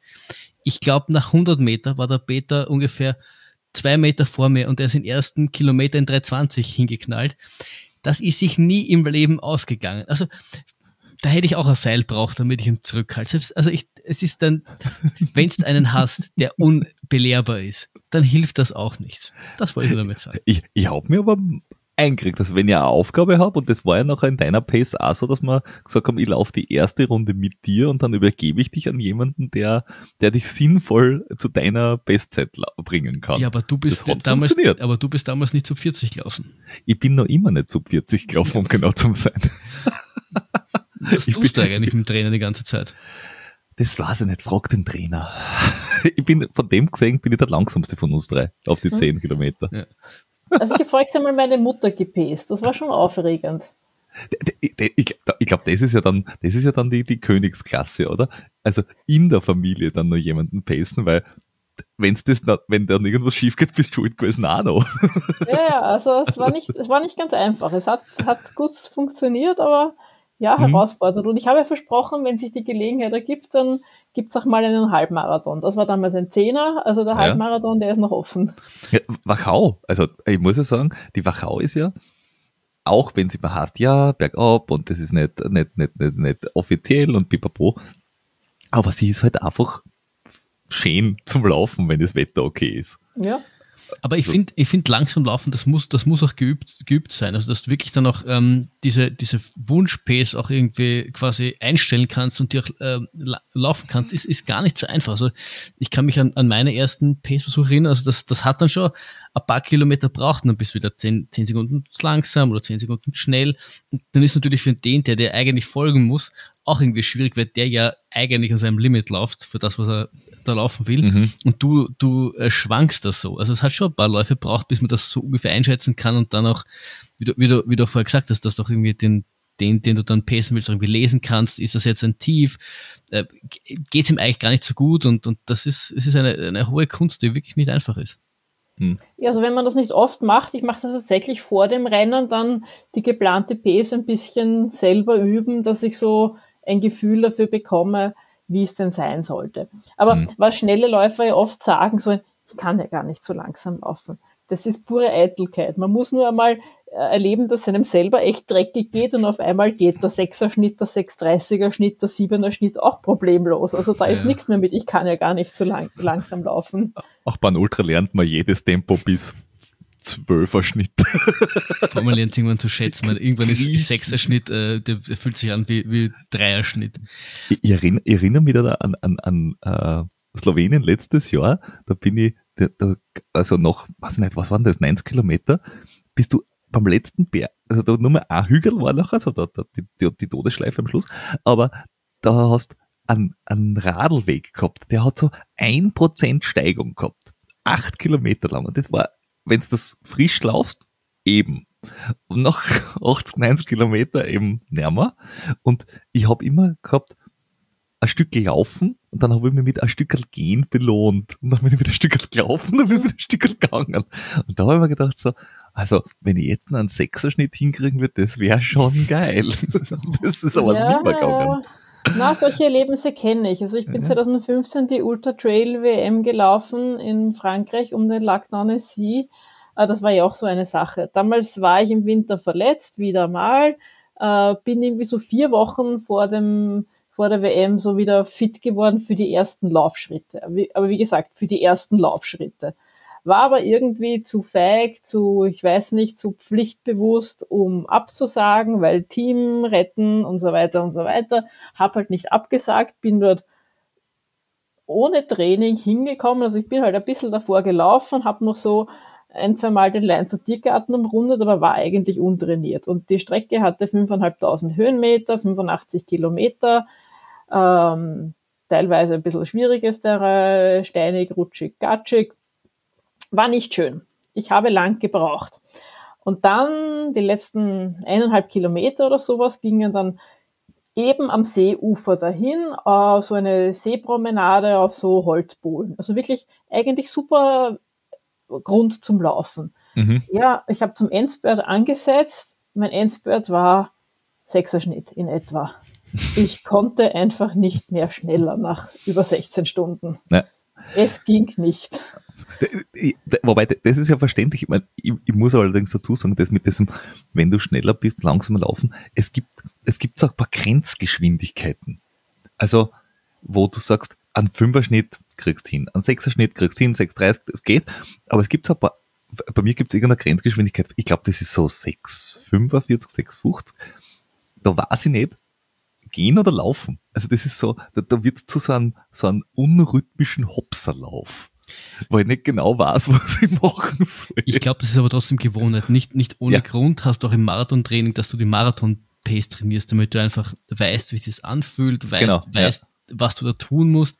Und wenn du es müsstest, wenn du, äh, würdest du auch irgendwie 650er Schnitt hinbekommen, aber du tust es einfach nicht, weil du einfach, wenn du nur für dich trainierst, einfach die Zeiten nicht trainiert brauchst. Deswegen, ja. und deswegen, deswegen ist ja auch, natürlich sagen es viel aus Eitel, Eitelkeit, aber langsam laufen, wenn du viel schneller bist, musst du dann auch, wie, wie die Carola vorher gesagt hat, das musst du dann halt auch vorher trainieren und ein paar Mal laufen, damit du eben weißt, wie es sich anfühlt. Und dann kriegt jeder Wenn so man die Notwendigkeit nicht hat, macht man es ja auch nicht. Natürlich, weil wozu? Natürlich, natürlich. Aber nur zu sagen, es geht einfach nicht, das ist eigentlich nicht die Wahrheit. Das ist eine volle das Ausrede. Stimmt, ja. Das ist definitiv eine volle Ausrede. Wobei, was geht, äh, geht eigentlich nicht beim Flo und bei mir, das ist ja das, die Pace, die du gelaufen bist in Berlin. Ich meine, die geht bei uns schon, aber halt nicht auf die Distanz. auf einen halben vielleicht, oder? Was ist 52 ist ein Viererschnitt, oder? Ah, nein, so. das war 404. Ja, auf einen halben vielleicht. mit, ja, nicht. Mit, ja, wenn es ein bisschen bergab geht. uh, Rückenwind. Haben wir. wenn die Mama schon Suppen gemacht hat. Richtig, damit wir nicht Speck kommen. Aber äh, das war ja letztes Jahr dann auch noch die Jahresbestleistung Österreich. Äh, Richtig, ja. Weit. Was ja so wie das in Österreich üblich ist, äh, breit und ausführlich in allen Medien kommuniziert wurde, also nicht, so wie man das halt gewohnt ist. Das große Problem ist, du hattest nicht äh, zwei, zwei, zwei Ski unter deinen Füßen, somit interessiert es keinen. Ah, das, das wäre aber eine Idee. Einfach einen schnellen Marathon laufen und sie hinten zwar so Bigfoot auffinden. am Rücken Ja. Wenn du 252 in Bigfoot laufen kannst, dann bist du sicher auf der Startseite von UFAD. Monatelang. Ja, aber es, es wurde sogar in der ÖLV-Meldung erwähnt. Wobei ich jetzt nicht ganz sicher bin, ob es auch erwähnt worden wäre, wenn nicht auch der Peter Herzog dort gelaufen wäre und er österreichische Bestleistung bei den Männern gelaufen wäre. Ja, äh, der, der Peter Herzog ist in Berlin gelaufen letztes Jahr. Ja, das habe ich gar nicht ja ich denke schon. Ja, ich meine, wenn du äh, schnell laufen willst in Europa, dann äh, kommst du fast nicht um Berlin herum. Das stimmt schon, ja. Nein, ich, ich habe irgendwie Valencia oder so irgendwas im Kopf gehabt, aber egal. Ähm, ich, ich glaube, das war letztes Jahr und ich glaube, er war in Berlin. Ja, gut, gut möglich.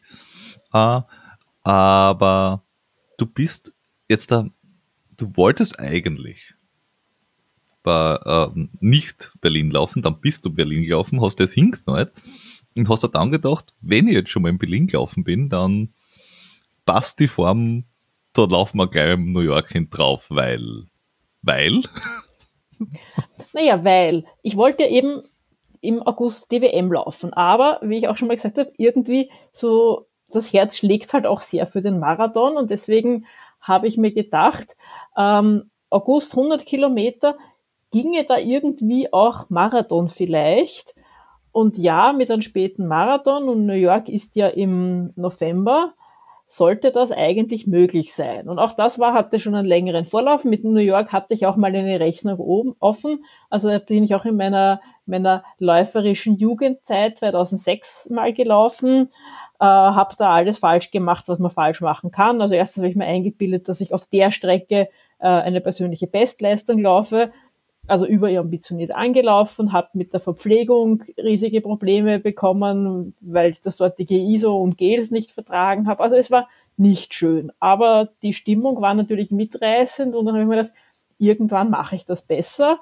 Und eben auch, wie ich schnell geworden bin, hat es mich auch schon sehr gereizt, äh, auch einmal in New York die drei Stunden zu unterbieten, weil das ist ja so, da eigentlich passt das ja gar nicht zusammen. New York, New York ist ja langsam, oder? New York, New York ist, ist langsam. New York, New York hat 300 Höhenmeter. In New York läuft die Weltspitze, um es zu gewinnen. Und sonst ganz viele Hobbyläufer, die auch sagen, naja, ich laufe mal einmal im Leben einen Marathon und dann soll es halt New York sein. Aber ich habe mir irgendwie eingebildet, ich möchte auch dort eine halbwegs schnelle Zeit laufen und aber wa wa warum, warum läuft man New York? Also Flo, du bist ja auch schon gelaufen. Also, aber, also zweimal, ja. Aber ist es einfach, ich meine, ich, ich, so, vielleicht bin ich da ein bisschen. Weil es die Challenge ist, weil, weil ich knacken ich, wollte. Ja, aber, nein, aber vielleicht bin ich, bin, bin ein bisschen, äh, äh, wie nennt man das? Äh, äh, die Umgebung ist jetzt wurscht. Ja, danke. ich ich habe noch nicht verstanden, warum warum gerade New York? Naja, äh, also eine, was, was umgibt New York als Stadt, dass man sagt, ich will dort unbedingt einen Marathon laufen und nicht in, ich weiß, warum man nicht in Schwächert einen Marathon laufen will. Das ist mir klar. Weil in Schwächert willst du auch keinen Fünfer laufen. Äh, aber warum jetzt New York und nicht, weiß ich nicht, Athen oder äh, irgendwas anderes in Spanien? Ähm, keine Ahnung. Also warum jetzt gerade New York? Die Stimmung ist sehr mitreißend dort. Es ist eine schöne Strecke. Es hat auch einfach die, das Besondere, dass man durch die ganze Stadt, die, die ganzen Stadtteile läuft. Es ist eben berühmt. Es ist der Marathon, den die Leute kennen, wenn sie sonst nichts vom Laufen kennen. Ähm, ja, es ist, es ist die Masse, die einfach um so vieles enthusiastischer ist als man in Europa erlebt. Das sind die Faktoren. Die Stimmung, okay. die Stimmung ist einzigartig. Also man muss schon sagen, die Stimmung ist einzigartig. Die Amerikaner können generell einfach äh, riesen Events aufziehen.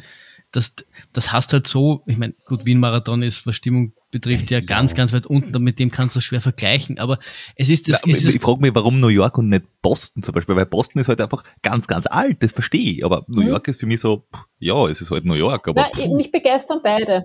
Ja, bei mir war es um, halt weiter weil der Papa den halt schon mal gelaufen ist und deswegen ah, okay. bin ich mhm. ihn dann halt auch mal gelaufen und irgendwann ist meine Schwester dann auch gelaufen, deswegen bin ich da halt auch mitgelaufen.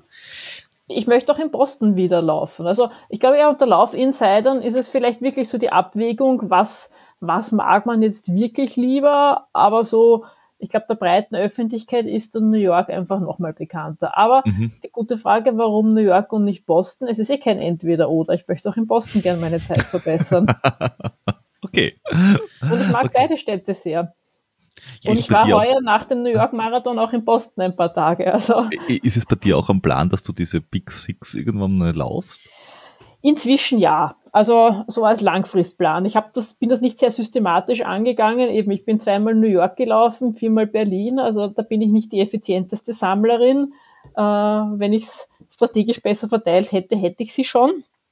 Ähm, aber irgendwann im Laufe der Zeit reizt es mich schon und jetzt eigentlich mit dem letzten Jahr, mit meinen zwei schnellen Marathons, ähm, möchte ich sogar noch relativ bald die äh, Six Majors laufen, weil idealerweise auch mit guten Zeiten. Also es wäre toll, wenn ich es irgendwie schaffe, nächstes Jahr für London und oder Tokio Startplätze zu bekommen, was nicht leicht ist. Nur, nur ja. der Vollständigkeit halber, was die, die Big Six sind ja äh, Berlin, Tokio, London, New York, Boston und Chicago. Chicago.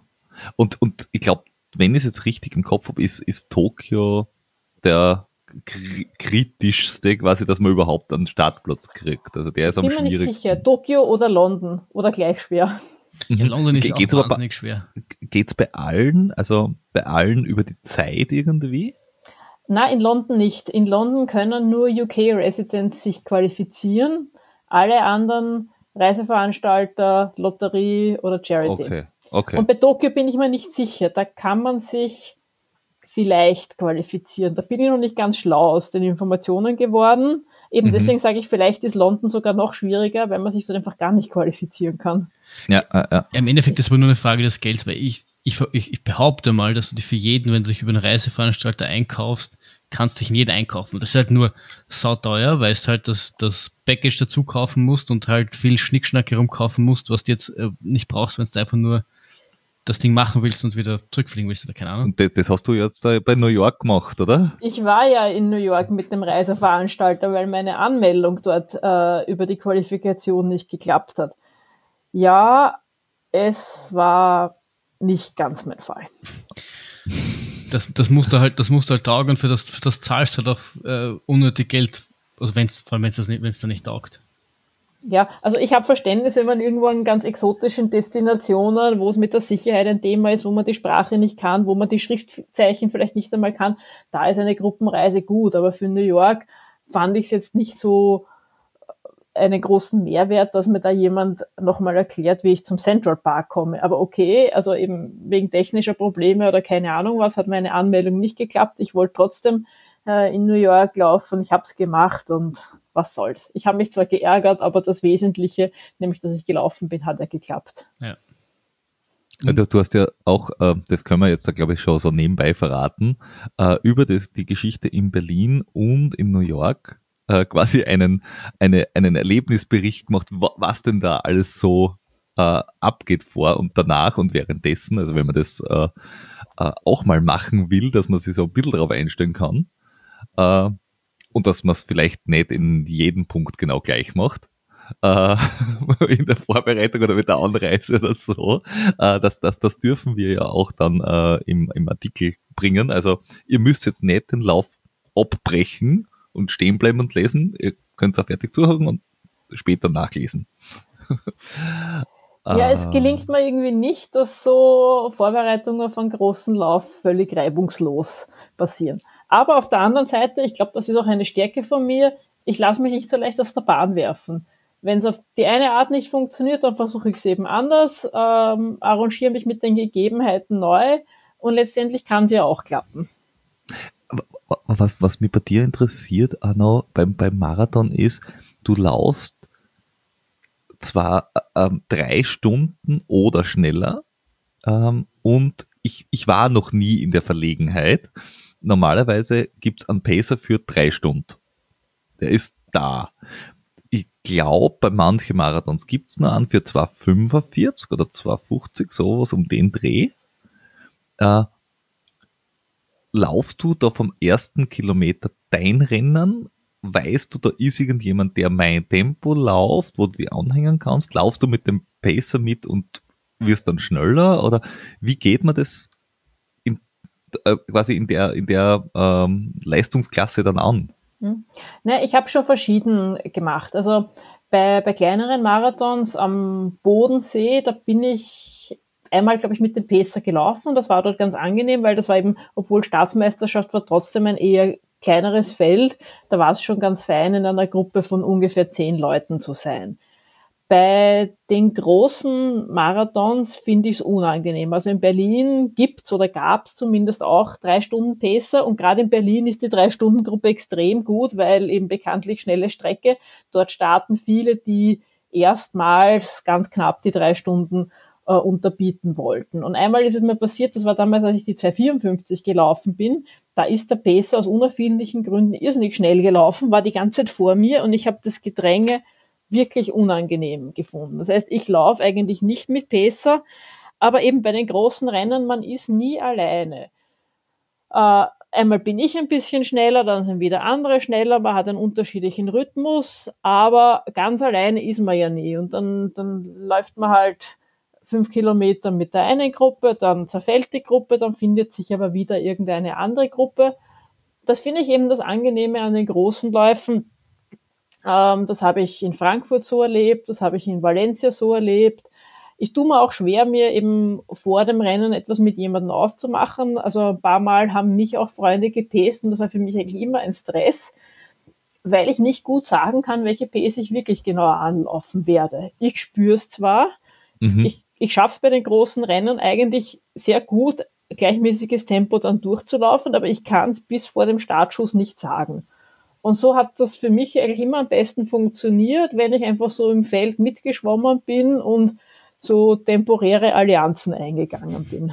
Das, das heißt, du, du, du entscheidest das dann, weil du gesagt hast, bis vor dem Startschuss, entscheidest dass du dann am ersten, also beim Startschuss oder am ersten Kilometer oder kommst noch die ersten drei Kilometer und sagst, ah ja, das fühlt sich heute gut an und das ist dann das Tempo, das ich ja, fertig laufe. Eigentlich ist es so. Also vor Berlin habe ich mir ja gedacht, äh, zum Beispiel 410 sollte ein realistisches Tempo sein, weil ich habe mich erinnert, im Jahr davor in Linz bin ich 412 gelaufen oder, oder auch 410, also jedenfalls ich bin in der gleichen Verfassung oder etwas schneller haben wir eben gedacht, naja, 410 sollte ein Marathon-Tempo sein, bin aber vom Startweg ein bisschen schneller gelaufen und dann habe ich mir gedacht, naja, dann pendelst dich halt auf 406 ein. Und dann bin ich aber einfach noch ein bisschen schneller gelaufen, aber so, ich, ich orientiere mich meistens an einem ungefähren Tempo, das ich nicht überschreiten, einem das ich nicht unterschreiten sollte und dann irgendwo in dem Korridor bleibe ich dann und dann, keine Ahnung, nach zehn Kilometern weiß ich eigentlich schon genauer, was die Pace sein sollte.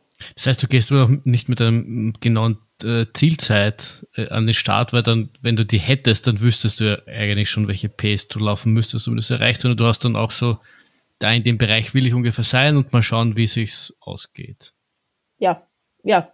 Äh, und die Zeit habe ich eben in Berlin unterschritten, in New York dann ein bisschen überschritten, aber eben, ich kann es tatsächlich nicht ganz genau sagen. Ich liege zwar nicht weit daneben, aber irgendwie so, dass die Feedbackschleife vom Bauchgefühl und Beinen bringt mich dann meistens eh auf den, auf den richtigen Pace. Ja, und ich meine, machst das schon ein paar Jahre, da, da, da glaube ich, kannst du dein Gefühl schon ganz gut äh, gehorchen.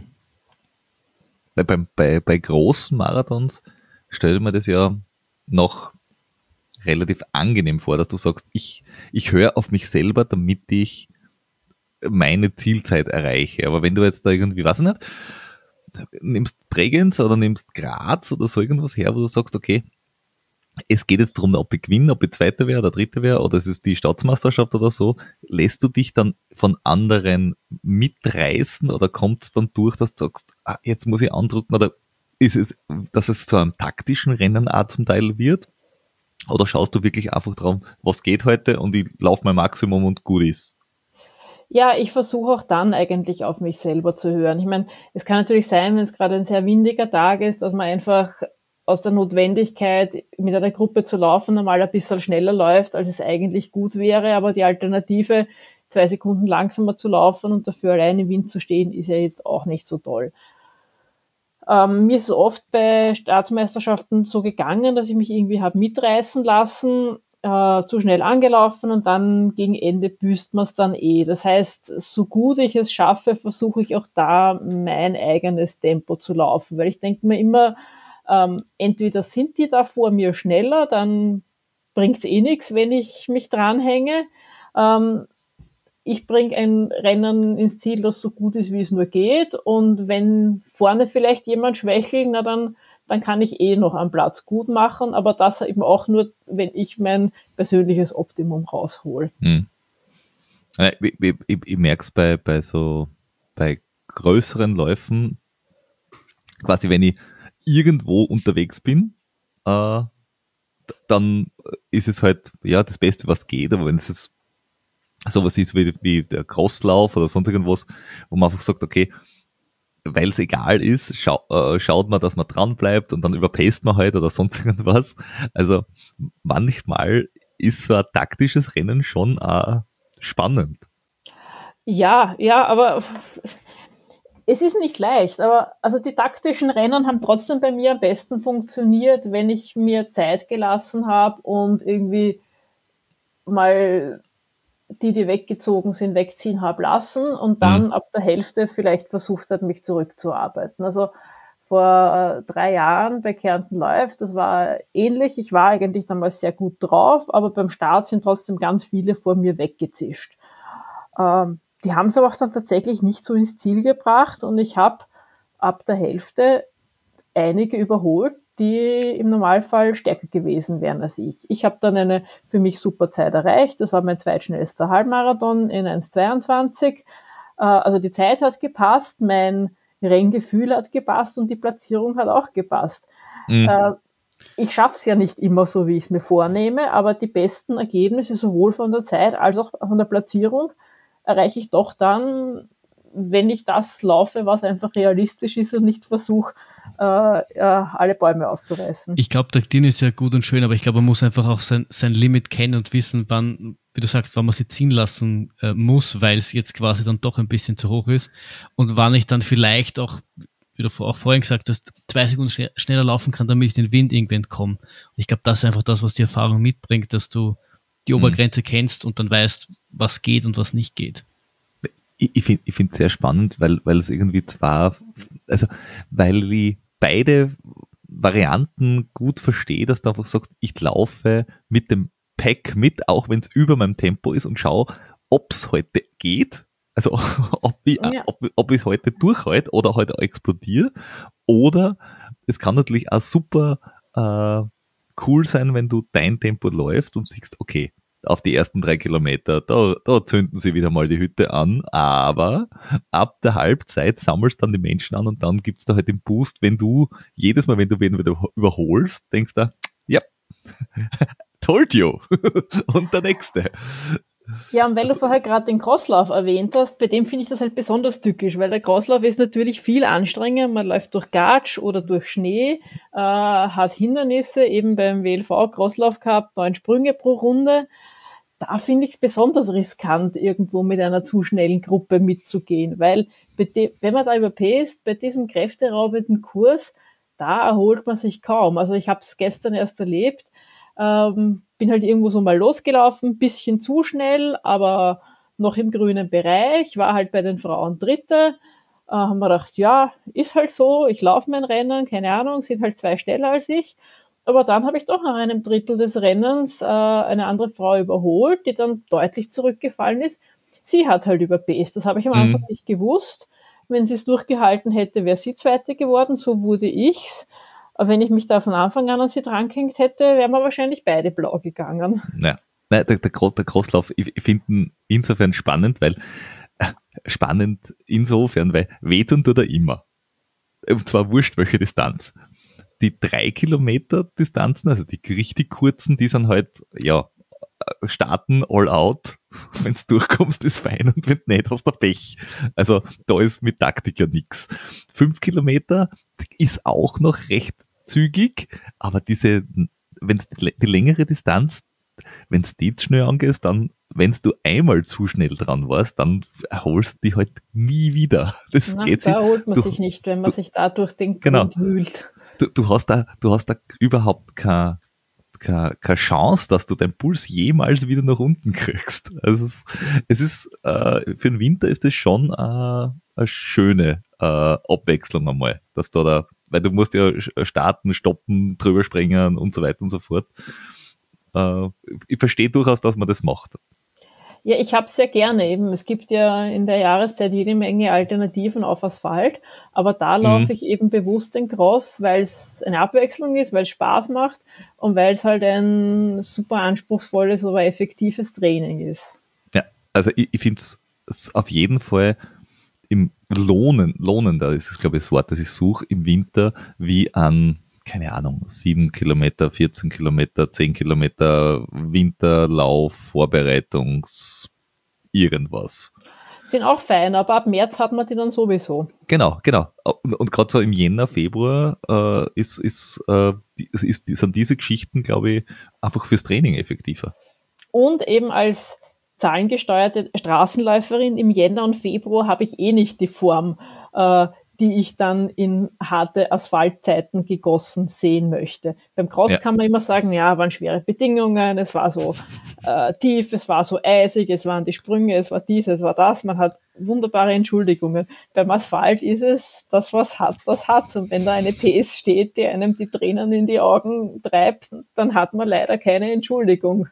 Mich, also, motiviert, mich motiviert es eigentlich eher die Pace vom Cross. Wenn ich, wenn ich eine Cross-Pace sehe von, weiß ich nicht, 4-0 was, zwei, denke ich mir, also wenn du am Cross auf knappe 10 Kilometer einen Vierer, einen Viererschnitt hinkriegst, also da muss ja auf der, also dann muss ja eigentlich auf der Straße das viel schneller gehen. Dass das dann nicht so ist, andere Geschichte. Aber motivationstechnisch super. Ja, ich bin keine besonders gute Crossläuferin. Ich weiß nicht warum, aber das macht nichts. Es, es stört mich nicht. Ich bin da einfach unbeirrbar dabei, weil ich einfach daran glaube, dass es was bringt. Ja, das, das glaube ich auch tatsächlich. Und das passt da immer ganz, ganz, ganz fein rein. Den Flo müssen wir noch motivieren, dass er dem mitmacht.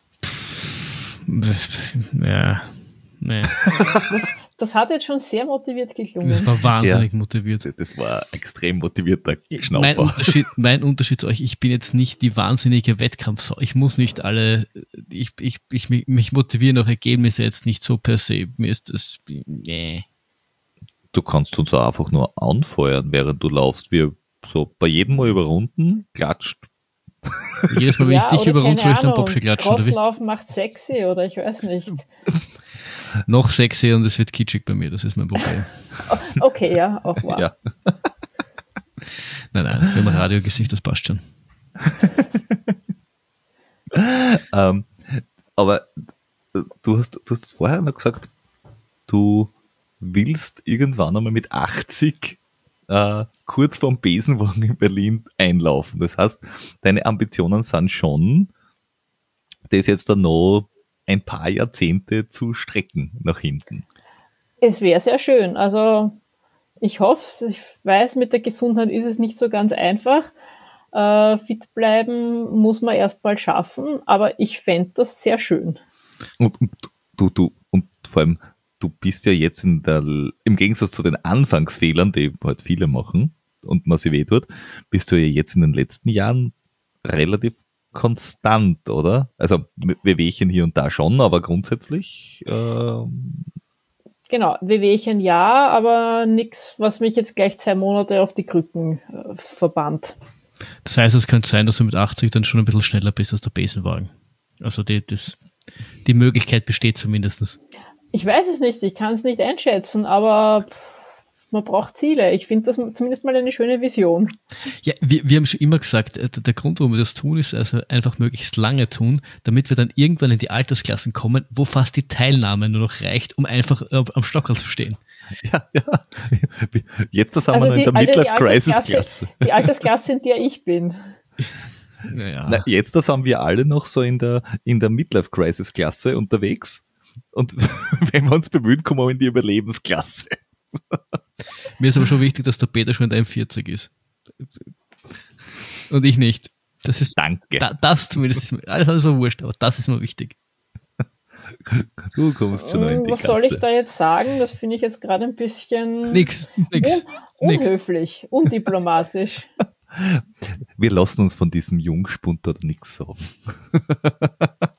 Also ich finde das, durchaus, ich find das durchaus interessant, bei den schon etwas älteren Altersklassen zu sein und trotzdem vorn mitzulaufen. Nein, nein. Ich will das auch gleich wegen, ich wollte, es, es geht mir nur um Peter. Das ist nur. er, er will ja nur mich dissen, weil ich älter bin wie er. Ja, ja. Es, es, fehlt ja bei mir auch nicht mehr viel zu 40, so ist er nicht. Aber, aber noch, noch ist nicht so weit. Also ich kann das sehr empfehlen. 40 werden ist toll. Also wenn ich das gewusst hätte, wie gut das ist, hätte ich früher damit angefangen. Das können wir in einer weiteren Podcast-Folge erklären, wie man das, wie man das zusammenbringt, dass man früher 40 wird. Das wäre das wär so. Und dann länger bleibt. Und dann länger bleibt. wenn man schon mit 37, 40 ist und dafür dann 13 Jahre 40. War Wahnsinn. Ja, spannend. Flo, nicht anfangen zum Denken. du sagst immer, ich soll mitdenken. Hör wieder auf damit. das, das, bringt auch nichts. Ich, ich, ich, ich, merke mir also, ich soll aufhören zum Denken. Okay, das, das werde ich dir das nächste Mal erklären. Danke. Oh, oh hell. ähm, hast, hast du noch, ähm, das, das, das würde mir jetzt noch ähm, interessieren, hast du noch andere Ziele, als dass du sagst, ich will jetzt da weiß ich nicht, äh, mindestens zehnmal Berlin-Marathon gelaufen sein und mit 80 noch laufen. Hast du noch irgendwo so, so Bucket, Bucketlist-Geschichten, wo du sagst, ich will unbedingt mal laufen? Ähm, puh, äh, wie ich ja schon mal gesagt hatte, mir macht so viel Spaß, mich interessiert so vieles. Also ähm, ich würde es nicht Bucketlist nennen, weil das ist dann schon ein bisschen ein, ein sehr starkes Wort, aber mich reizen tatsächlich noch einige Sachen. Äh, einmal eine anständige Zehnerzeit laufen möchte ich. Ähm, vielleicht, was nicht so einfach ist, aber vielleicht in einer super Saison würde es mir gelingen, auch meine Halbmarathon-Bestzeit zu verbessern. Die steht bei 1,20,02, also schon ein bisschen eine bittere Zeit. Ja, ja, ja. Die ist dem, dem regennassen Pflastersteinen von Trier zum Opfer gefallen. Mich würde reizen, auch wieder mal 24 Stunden zu laufen. Das habe ich einmal gemacht. Das hat sehr gut funktioniert. Würde ich auch gerne weiter ausreizen. Ähm, auch noch ein Zeitziel, äh, Altersklassenrekorde, vielleicht den österreichischen W45 Marathonrekord mhm. äh, und den W50 Marathonrekord. Beide möglich, aber nicht Aber nicht so in einem Jahr nicht in einem Jahr. Und dann auf der, auf der Erlebnis-Bucketlist äh, zum Beispiel den Spartathlon zu laufen. Ja, der, der da, da, haben wir mit der Diana, äh, da haben wir mit der Diana neulich gesprochen. Hm? Soll ja sehr schön sein, aber halt ein bisschen weit. Naja, schön, ja, ja, schön ist, er, ist eine Übertreibung, ein Spartathlon. Landschaftlich ist er ja so semi landschaftlich semi, aber den läuft man halt mehr fürs Erlebnis. Ja, ja klar. Viele Läufe sind landschaftlich semi, also auch Passadore Firenze Faenza ist landschaftlich semi, aber eben die Bedeutung davon wäre reizvoll. Und wenn es klappt, laufe lauf ich auch heuer den Comrades Marathon, das wäre auch so ein Lauf von der Bucketlist, auch ein echter oh ja. Klassiker. Mm, ja. ja, sicher auch schön. Ich sehe, du musst eh noch bis 80 laufen, damit du all das unterbekommst, was du dir irgendwie vornimmst. Also du hast eh keine andere Wahl, als, als, als wirklich lang zu laufen. Aber immerhin eine Sache von der Bucketlist habe ich schon abgehakt. Ich habe einen Zehnkampf gemacht. Einen Zehn? Okay. Uh, War spannend. Wie, wie, wie ist das passiert? es hat mich gereizt und ich habe es gemacht. Ich habe so mitten ins Marathontraining gemacht, ähm, was dann dem Sprint nicht so ganz zuträglich war. Aber ja, mich hat's gereizt, ich wollte es machen, ich habe es gemacht, es war toll. Ja, wobei beim Zehnkampf äh, grundsätzlich, also die, die, die Laufdisziplinen sind ja jetzt äh, nicht, nicht ähm, sch schwierig, würde ich jetzt mal sagen, als, als, man, als, man kommt als Läufer. An, ja. äh, wurscht, ob das jetzt so kurz oder lang oder sonst was. Aber da sind ja auch so Sachen dabei wie Dinge weit schmeißen und, und selber hochhupfen. Also da sind ja auch Sachen dabei, die man jetzt da nicht so schnell aus der hohlen Hand. Hast du das dann lange geübt oder hast du einfach gedacht, so, in zwei Wochen, hurra die Gams? Naja, äh, geübt, ja, lange geübt wäre übertrieben. Also da gab's, das war eben der Jedermann-Zehnkampf, da gab's drei Einheiten Techniktraining. Ich glaube, das war so äh, jeweils eine halbe Stunde, drei Nachmittage, Abende. Mhm. Äh, und in diesen drei Trainings habe ich ähm, Diskuswurf, Speerwurf, Stabhochsprung, Hochsprung äh, und Kugelstoß trainiert. Ja, und das war's. Gut, ja, du hast ja nur ein halbes Jahr braucht, um quasi den ersten Marathon äh, relativ schnell zu laufen. Also warum sollst du jetzt beim C-Kampf da irgendwie eine größere oder längere Vorbereitung haben? Ja, aber, aber, aber gerade Stabhochsprung, also für mich wäre der Endgegner wirklich Stabhochsprung, weil äh, irgendwo in eine Sandkiste springen äh, ist man halt vielleicht nicht weit.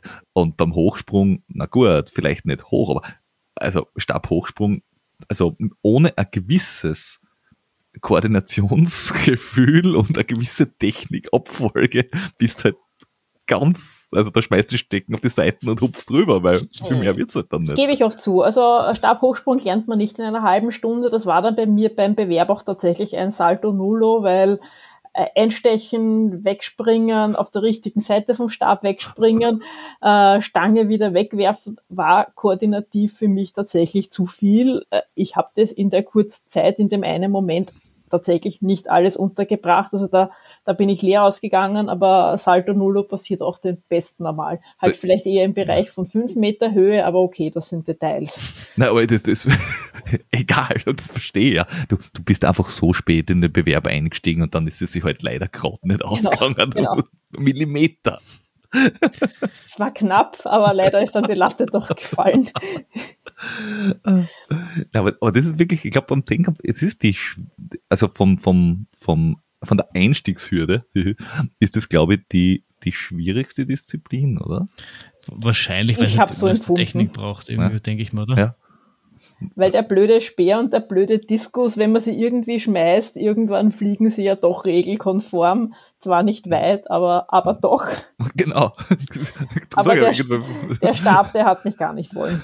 Ich, ich glaube, mit dem Stab einmal überhaupt in dieses, äh, dieses Ziel, wo es das reinstecken muss, damit dann überhaupt irgendwas passiert, wenn du weiterlaufst. Also ich glaube, da fängt das ganze Drama schon an.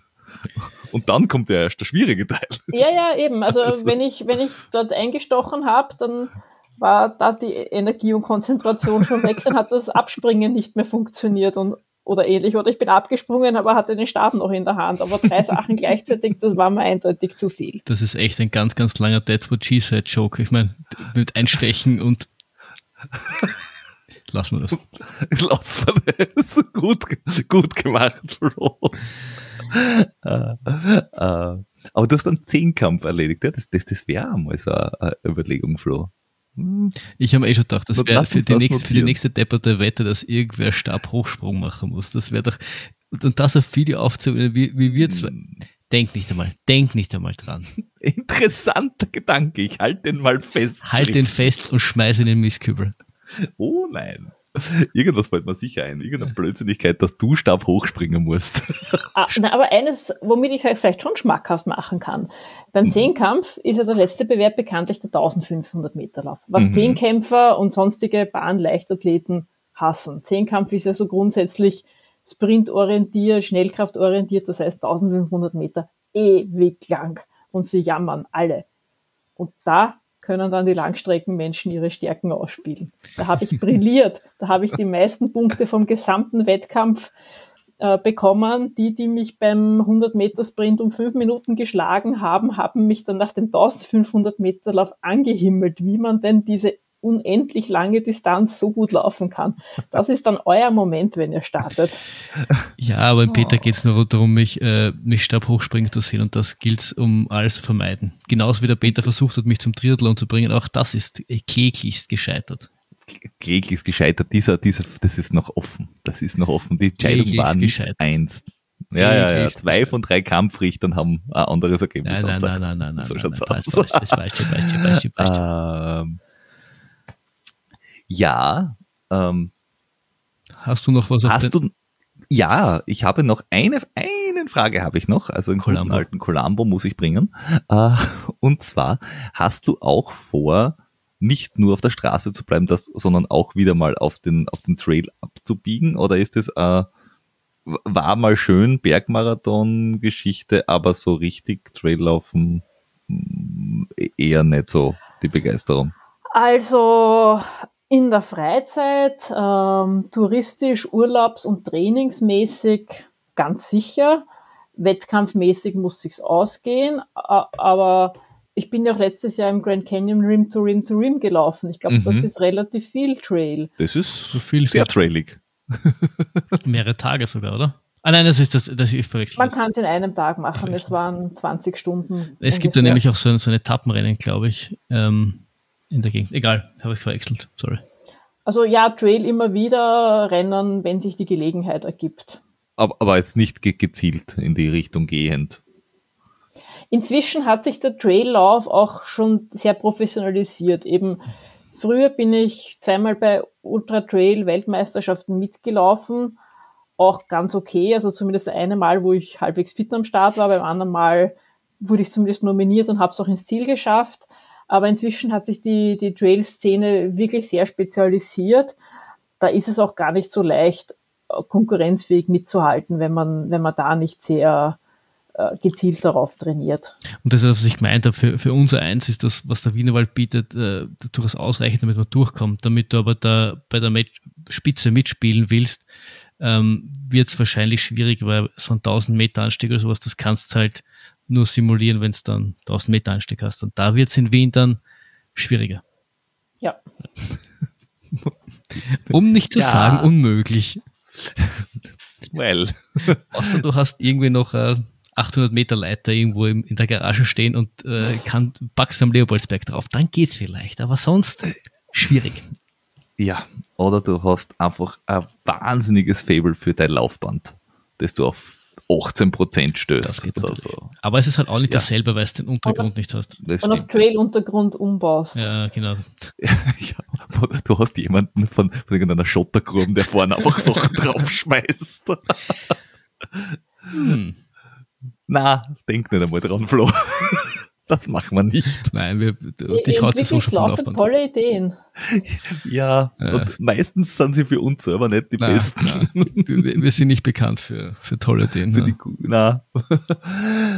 äh, gut. Hast, hast du noch irgendwas, wo du sagst, äh, habe ich vergessen, wollte ich unbedingt loswerden? Ich, ich glaube, wir haben wirklich sehr viel gesprochen und ich denke, wir haben viele spannende Aspekte auch durchgebracht. Das denke ich auch und dem ist nichts hinzuzufügen. Ja, ich bin nicht immer und oft sprachlos, aber jetzt, ja. Das habe ich auch noch selten gut. erlebt, dass der Peter sprachlos ist. ich muss dich öfters einladen, weil, weil du machst den Peter sprachlos. Ja. In ja, diesem Sinne. wir, wenn ihr äh, eure Triathlon- und Zehnkampfkarriere in Angriff genommen habt wieder. Nein, nein, nein. Einfach nur nein.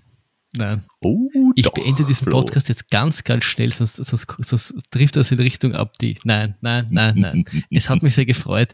Danke sehr. Und nein. Tschüss, Baba. Nein. Tschüss. Tschüss. Das war eine wunderschöne Verabschiedung.